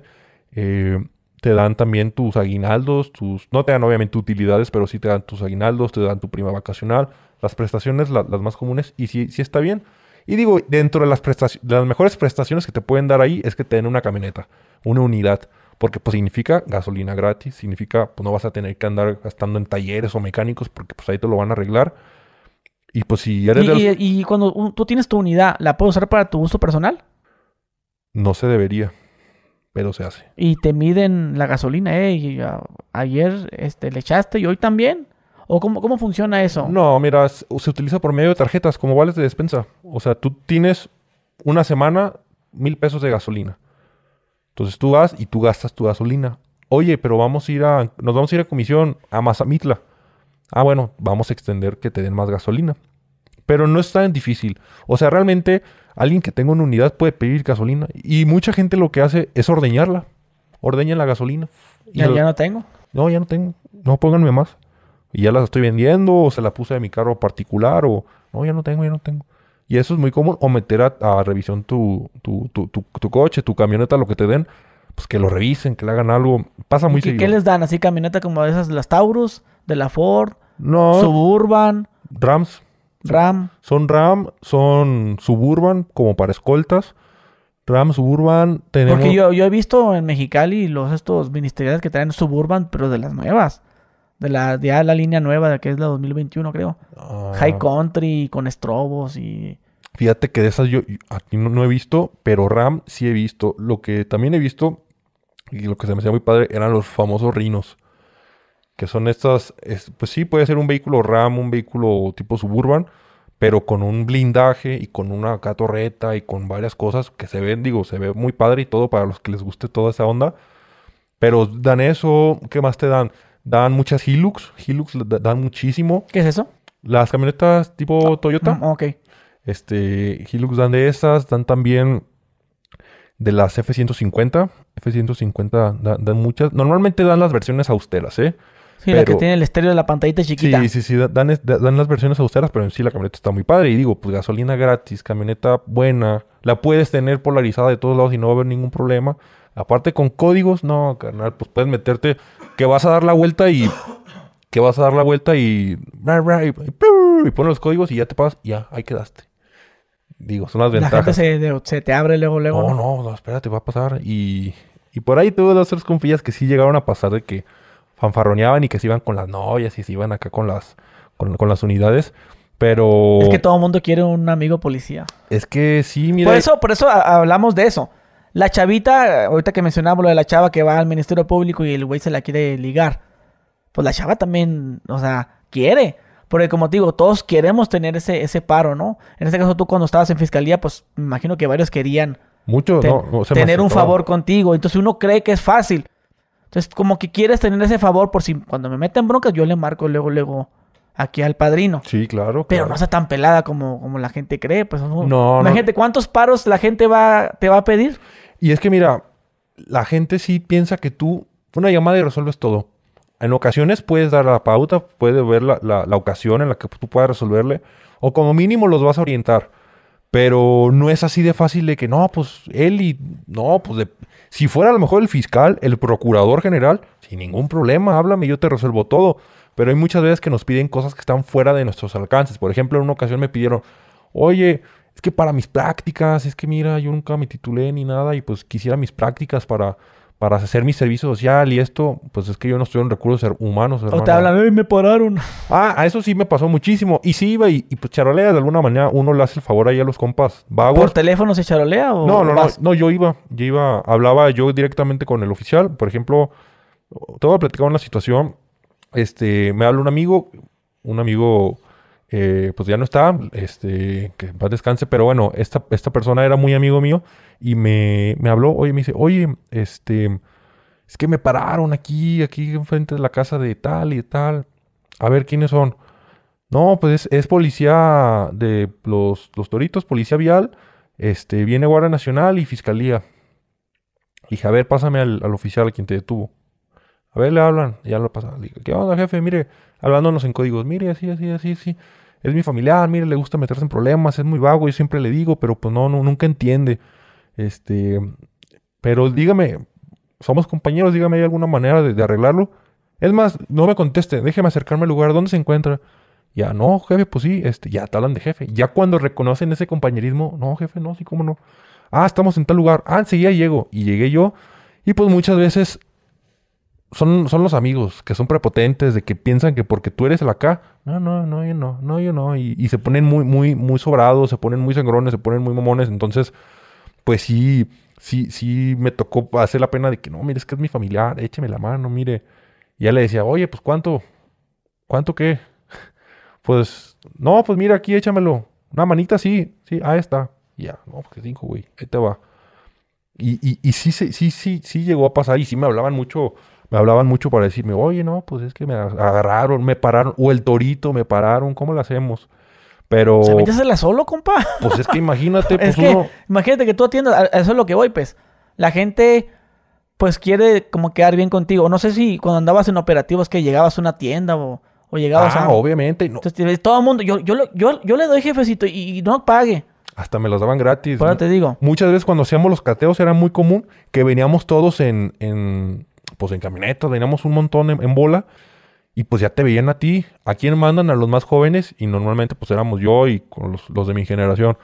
No, pues váyanse con las, con las cocas o váyanse por esto, las aguas minerales. No, ya está. Y pues llegamos a la tienda y pues imagínate ahí cómo nos recibía la gente. Pues las señoras, ay, sí, pásenle, ¿qué necesita? Las muchachas ni se diga, pues se te quedan viendo. Sí, pues la fantasía de, andar con un policía. Sí, y pues obviamente, eh, digo, algunos amigos míos sí lo hacían y pues iban con la, con el arma, iban con el, no, vamos con el arma, vamos con el arma. Una foto oficial. Y, y fotos. obviamente, es que sí se puede dar, nunca, yo nunca me presté para ninguna foto ni nada. A mí me tomaban fotos mis, mis compañeros, pero pero sí, ay, mira que esto y que lo otro, y se te quedan viendo, y chiquitas, chiquitas, y te quedan viendo. Mientras que los señores, no, jefe, no pásele, ¿qué necesita? ¿Unas frías o qué? No, ¿cómo creen? No estamos trabajando. Aguas minerales, nada más de favor. Ah, ¿cómo no? No, gratis, gratis. ¿Le hace falta algo más? Venga conmigo. Aquí en Abarrotes Don Tal, aquí vamos a andar.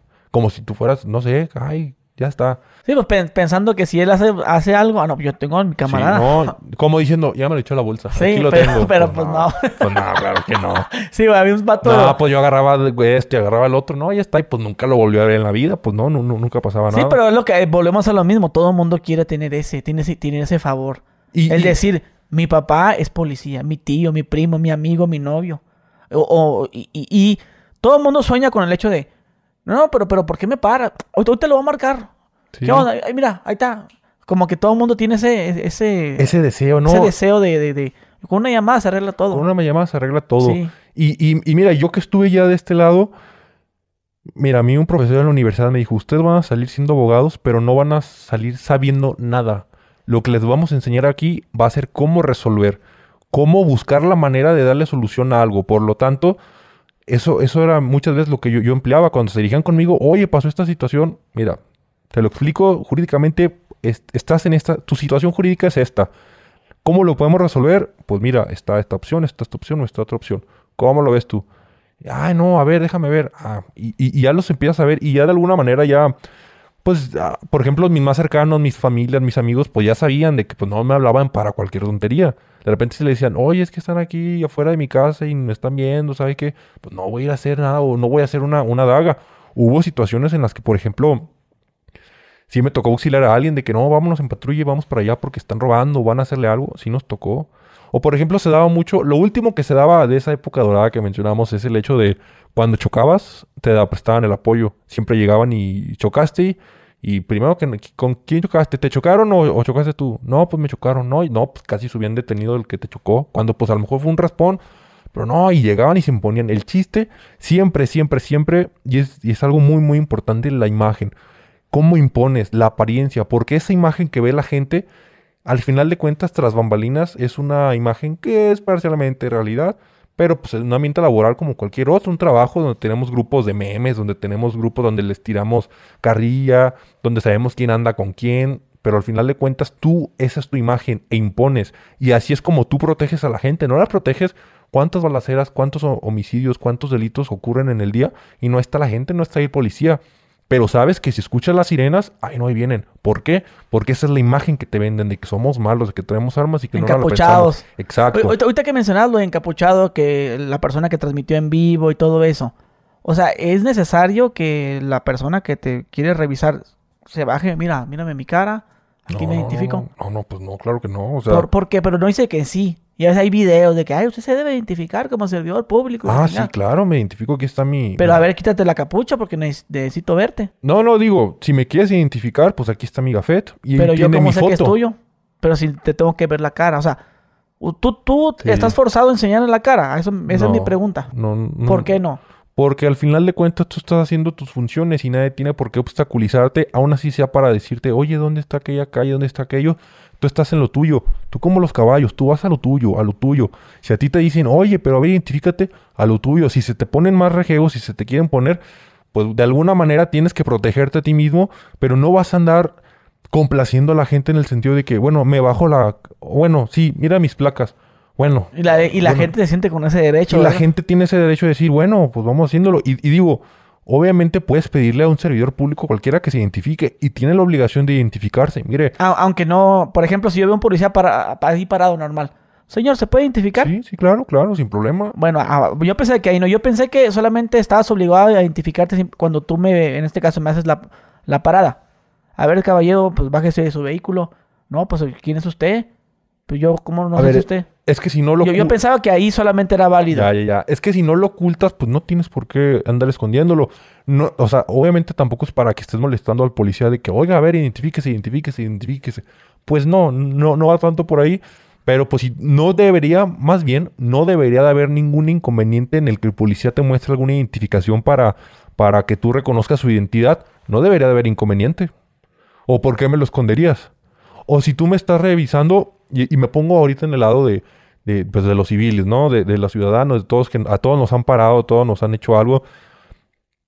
Yo les recomiendo, como siempre, siempre, siempre, si pueden tomar fotos de placas o tomar fotos del, del oficial, del policía, o mínimo grabarse las, la, si se fijan, está es la unidad, de por el posterior tiene la- las placas y por un lado tiene su matrícula. PJG número tal, que es el número como de patrulla, la nomenclatura. Con nada más con esa y con el día en que se estaban patrullando, A la hora. las puedes encontrar y puede hacer un desmadre. O sea, ahí dicen, a ver, eh, tal, tal unidad, a tal hora, ¿quién estaba? ¿Quién la traía? ¿Quién fulano está, en, quién está en turno? Ah, traía este vato. Ah, muy bien. A ver, vamos a ver quién es. No, sí. Pues no sé si fuiste tú o no, pero como la unidad es tuya y es tu responsabilidad, pues te están señalando a ti que tú golpeaste a alguien, que tú hiciste algo y pelas. O sea, porque es tu turno. Es tu turno. Y no es necesario que lo identifiques, que lo saques, que nada. De que eso de que el, el famoso dame tu nombre. No, o sea, ¿tú crees que se lo van a dar? Yo di 20 nombres falsos completamente porque, pues no, o sea, Yo le digo, es lo que digo a la gente, no es necesario, ah, ah, ya, ya tengo el nombre, ya, ya, no, sin el puro nombre, yo digo que con la pura foto con la pura foto o, de la unidad. O si quieres ponerte más, más mamón, decir, ah, bueno, identifíquese. Y cuando te identifiques y se muestres tu gafet, ah, bueno, ahí está la foto de, del gafet, ¿no? De, de- de todo. Y ya de ahí puedes sacar el número de empleado, ya puedes sacar todo. Porque decir, ah, pues las placas son tal. Pues las placas no te van a servir de mucho porque las unidades no son de ellos. Eso, ellos pertenecen, no sé cómo sean diferentes estados, pero es para la Secretaría de Hacienda. Todo el mobiliario que, que veas del, del gobierno pertenece y está registrado ante Secretaría de Hacienda y de Distribución, ¿cómo se llama? Secretaría de Hacienda y Distribución a, a esta al- al- a la Secretaría de Hacienda. Por lo tanto, si yo te investigo a ti y yo quiero ver tus placas, pues me va a salir ahí que no, que pues esto no es de nadie, es, es del, es del gobierno, es de Hacienda. Por lo tanto, este, pues es mejor que tomes la nomenclatura, el número ahí de, de- de la patrulla, del sector. Que lo tiene en la puerta del piloto. ¿Dónde lo tiene? Normalmente lo tiene en donde irían, ubicas las cajas californianas, así como que donde pones el, el- el pie, los tiene detrás de las calaveras, a los costaditos. Ahí por un lado siempre lo deben de tener. Depende mucho en cada, en cada... Sí, pero hay, hay, hay pickups que lo tienen en la parte donde se abre la caja, Sí. los tienen atrás. Hay unas incluso aquí, ya los tienen en la parte de arriba. Las placas ya las, te las ponen arriba o la nomenclatura te la ponen en el techo para que sea Por visible. cuando, por lo del C, el C5. Sí, así es, precisamente para que te puedan Y identificar. grande. Y gra- sí es grande, unas, unas letras blancas grandotas para que te puedan identificar. Entonces, este, si un día tienen alguna situación con un policía que se esté poniendo mal, yo les no se metan. Es que el artículo 16 constitucional me dice que, o sea, El, el único que sabe, ¿no? o sea, no, no va a funcionar, te lo digo A ver, yo. pla- platícanos ahora sí de eso. Igual ya para finalizar la entrevista, este, sobre las experiencias que has tenido, o sea, haciendo operativos, como dices. Ya me mencionaste, cuando empezaste el podcast, eh, dijiste eh, algo así, ¿no? De que, hey, ¿qué onda, compa? ¿Por qué como que le querías fumar al gallo? Sí. Pero hablarnos de, de estar parando gente, güey. Ok, les voy a contar una anécdota. No sé si fueron narcos o no fueron narcos. No sé a qué se dedicaban. Pero muchas veces cuando tú te dedicas a, a esto, que tú investigas a, a la gente, tienes tú que pasar desapercibido en muchas ocasiones, incluso en los operativos.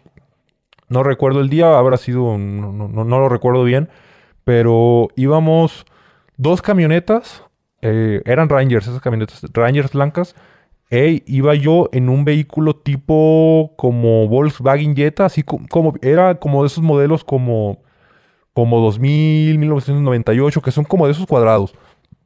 Por lo tanto, al estar en, en, en este co- recorrido de vigilancia, pues de alguna manera, pues vamos viendo, vamos viendo quién sí, quién no, quién se ve medio raro, quién se ve... Entonces, al estar yendo en, en este recorrido, vemos una camioneta, ay, la marca no recuerdo cuál era, era Range Rover, me parece, este, con un blindaje artesanal. Íbamos dos camionetas, pero yo iba hasta adelante. Ahí les va porque yo traía ese vehículo tipo Jetta. Supuestamente, para no, para que si hubiera alguna situación, yo pudiera moverme o pudiera salirme de- de- de- del lugar sin que me reconocieran. Mientras que las otras dos camionetas, pues estaban en movimiento y estaban identificables. Entonces, nosotros, yo veo, yo iba en la punta, yo veo a este, este vehículo que se ve sospechoso. Le digo a mis compañeros de atrás, indíquenles en alto. Me rodean y se van adelante y, y los paran. Identificarlos, ¿no? Que se paren, que se paren. Al final de cuentas no pueden bajar el vidrio. Obviamente pues, es, una camioneta blindada. Este, y, y no tiene la opción pa- para, que lo, para que los bajes. Entonces, pues se paran, al final se separan. Veo que estaban custodiando a alguien. Y vi, yo los vi muy extraños. Digo, no es muy común que veas una camioneta con blindaje artesanal, este, y mucho menos que la veas en vía pública a las 2 de la tarde, 4 de la tarde, no es muy común. Por lo tanto, y era una zona, era una zona bien. Les indicamos el, el alto, se bajan sin ningún problema, pero se bajan, que habrán sido unos cuatro, sí, cuatro hombres de 1,80 aproximadamente, robustos, color de piel morena, pelones, eh, con pasamontañas y con armas. Y se baja una, un, pues era una persona, e, e, era una persona, no, sé quién era la verdad, eh, y no, no, yo no me quedé con nada de, de, nombre de él, absolutamente nada. Y ni siquiera lo vi muy bien, nada más vi que tenía un poco de barba, pero hasta ahí nada más, cualquiera puede tener barba. Al final, este, llega, lo revisan, lo revisamos, no, ya vámonos. O sea, yo estaba bajándome del Jetta cuando me dijeron, no, no, ya vámonos, ya vámonos. ¿Qué pasó? No, no, es que con estos no, con estos no. al final todos, eh, cuando haces estos operativos, siempre lo subes a un grupo, un grupo donde va el operativo para guardar los datos, para que no te tardes buscando las fotos y ahí vas subiendo las fotos de, lo que vas viendo, de los operativos. Porque no lo sabe, pero la gente en los operativos no nomás se a darte la vuelta.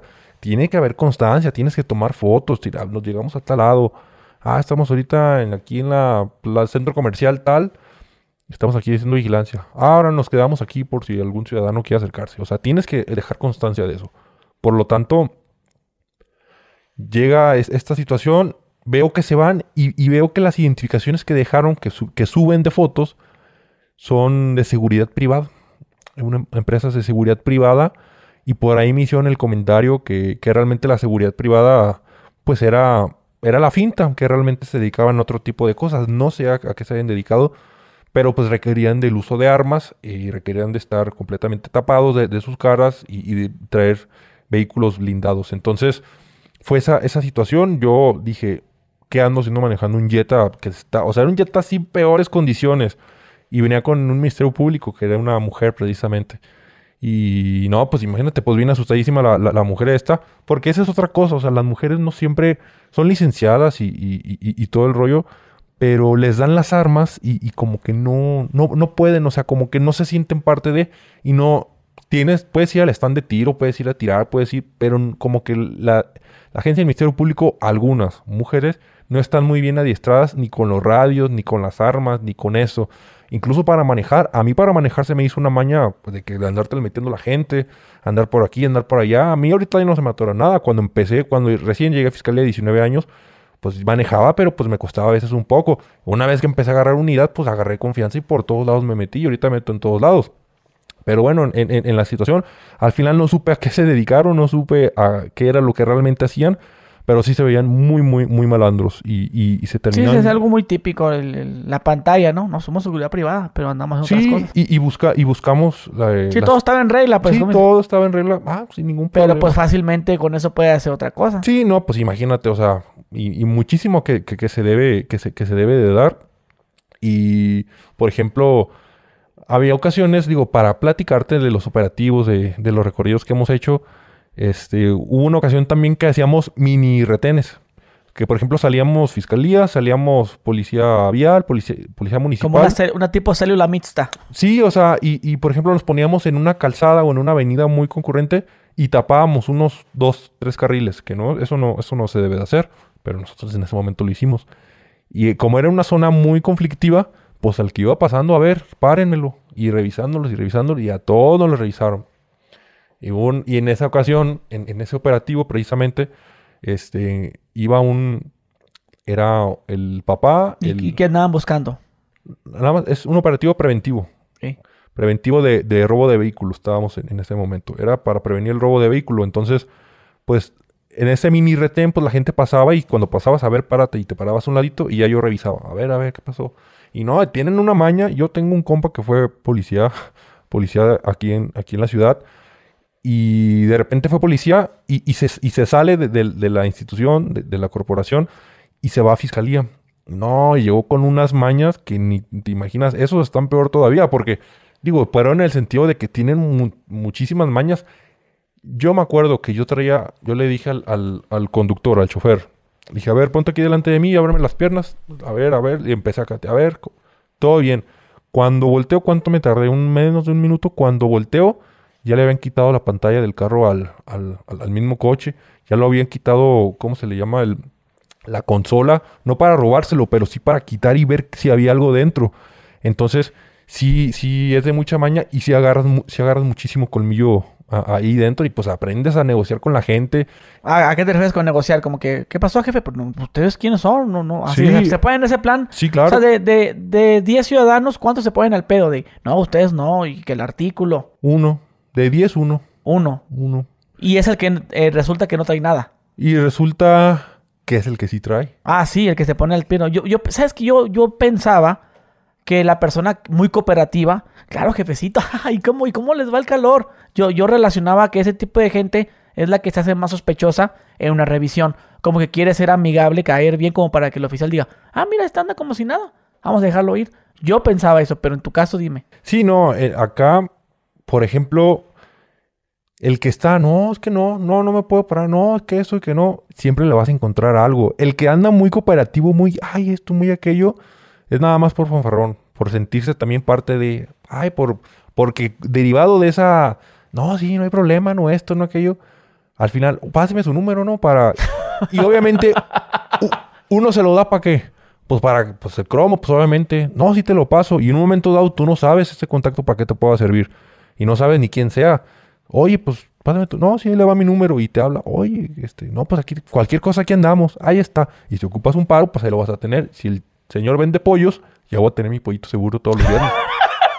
pues sí, o sea, No, o, o me imagino que sale bien, como, oiga, yo tengo un car wash cuando gusten llevar su unidad. sí, claro. Cosas que sí te pueden servir, ¿no? En este caso que Con las constructoras nos pasaba mucho. una remodelación que Una necesite, jefe, y yo voy. Una remodelación. Soy este, electricista y la chingada. tú, Ah, huevo, está fallando el foco este. ¿Qué hubo, le viejo? ¿Se acuerda? Sí, claro, sí, también muchos contactos que hicimos Son relaciones, pues. con la, con la militares, con Guardia Nacional, este, aunque mira, el tema de la Guardia Nacional, este, son muy, llegaban a saber qué pasó y nada más.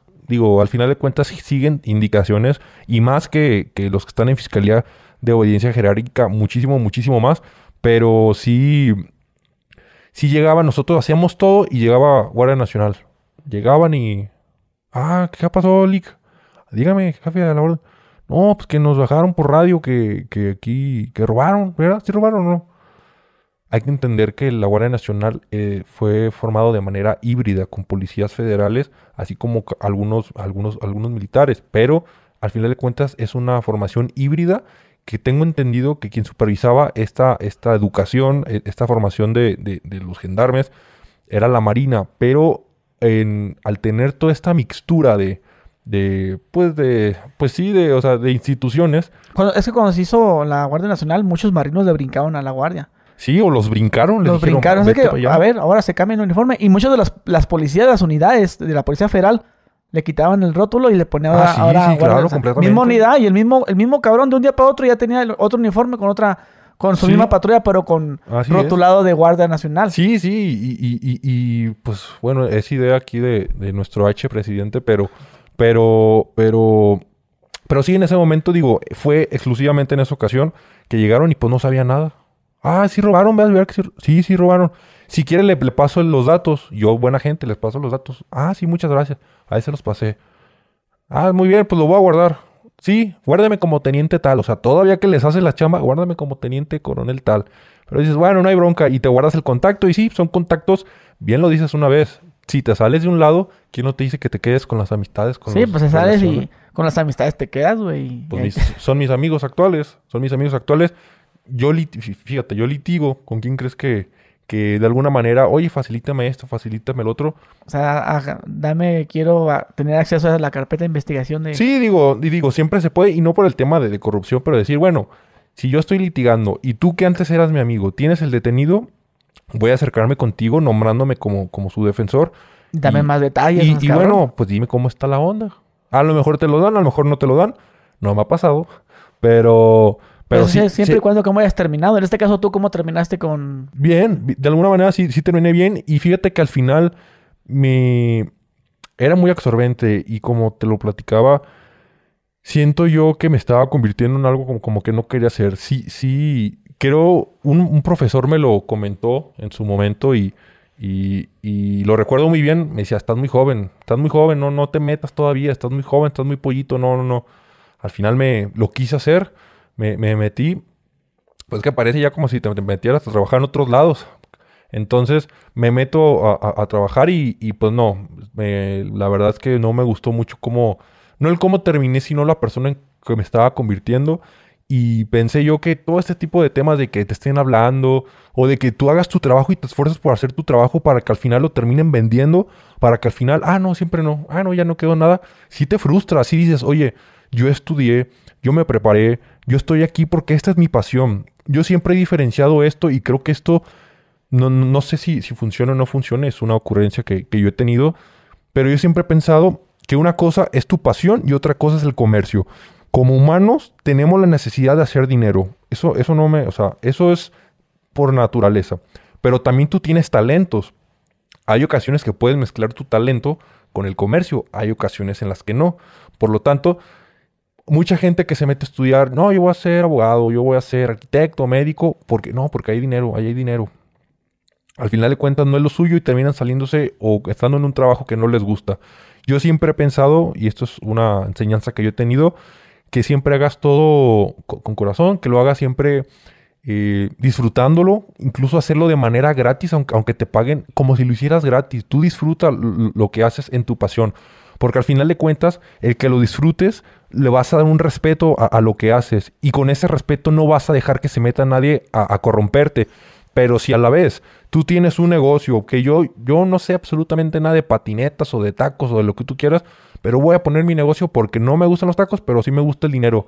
Ah, ok, entonces tú ya tienes tu negocio. Entonces, de, con esa fórmula, tú ya puedes prevenir la corrupción. ¿Por qué? Porque yo no tengo necesidad de corromper mi pasión, lo que yo, lo, que yo estudié, lo que yo me desbarato por hacer, porque ya tengo yo dónde sacar dinero. El problema es y, digo, y en mi, en mi, caso, así como muchos ex compañeros que tuve, es de que no, no solamente el hecho de no tener un comercio, sino de que estás haciendo lo que más te gusta, te apasiona, te apasiona, para que vengan tus superiores a meterle mano, lavarse las manos contigo, aventar una feria para allá, para acá, y lo que hiciste, no, pues ahí déjalo, ahí luego no sirve.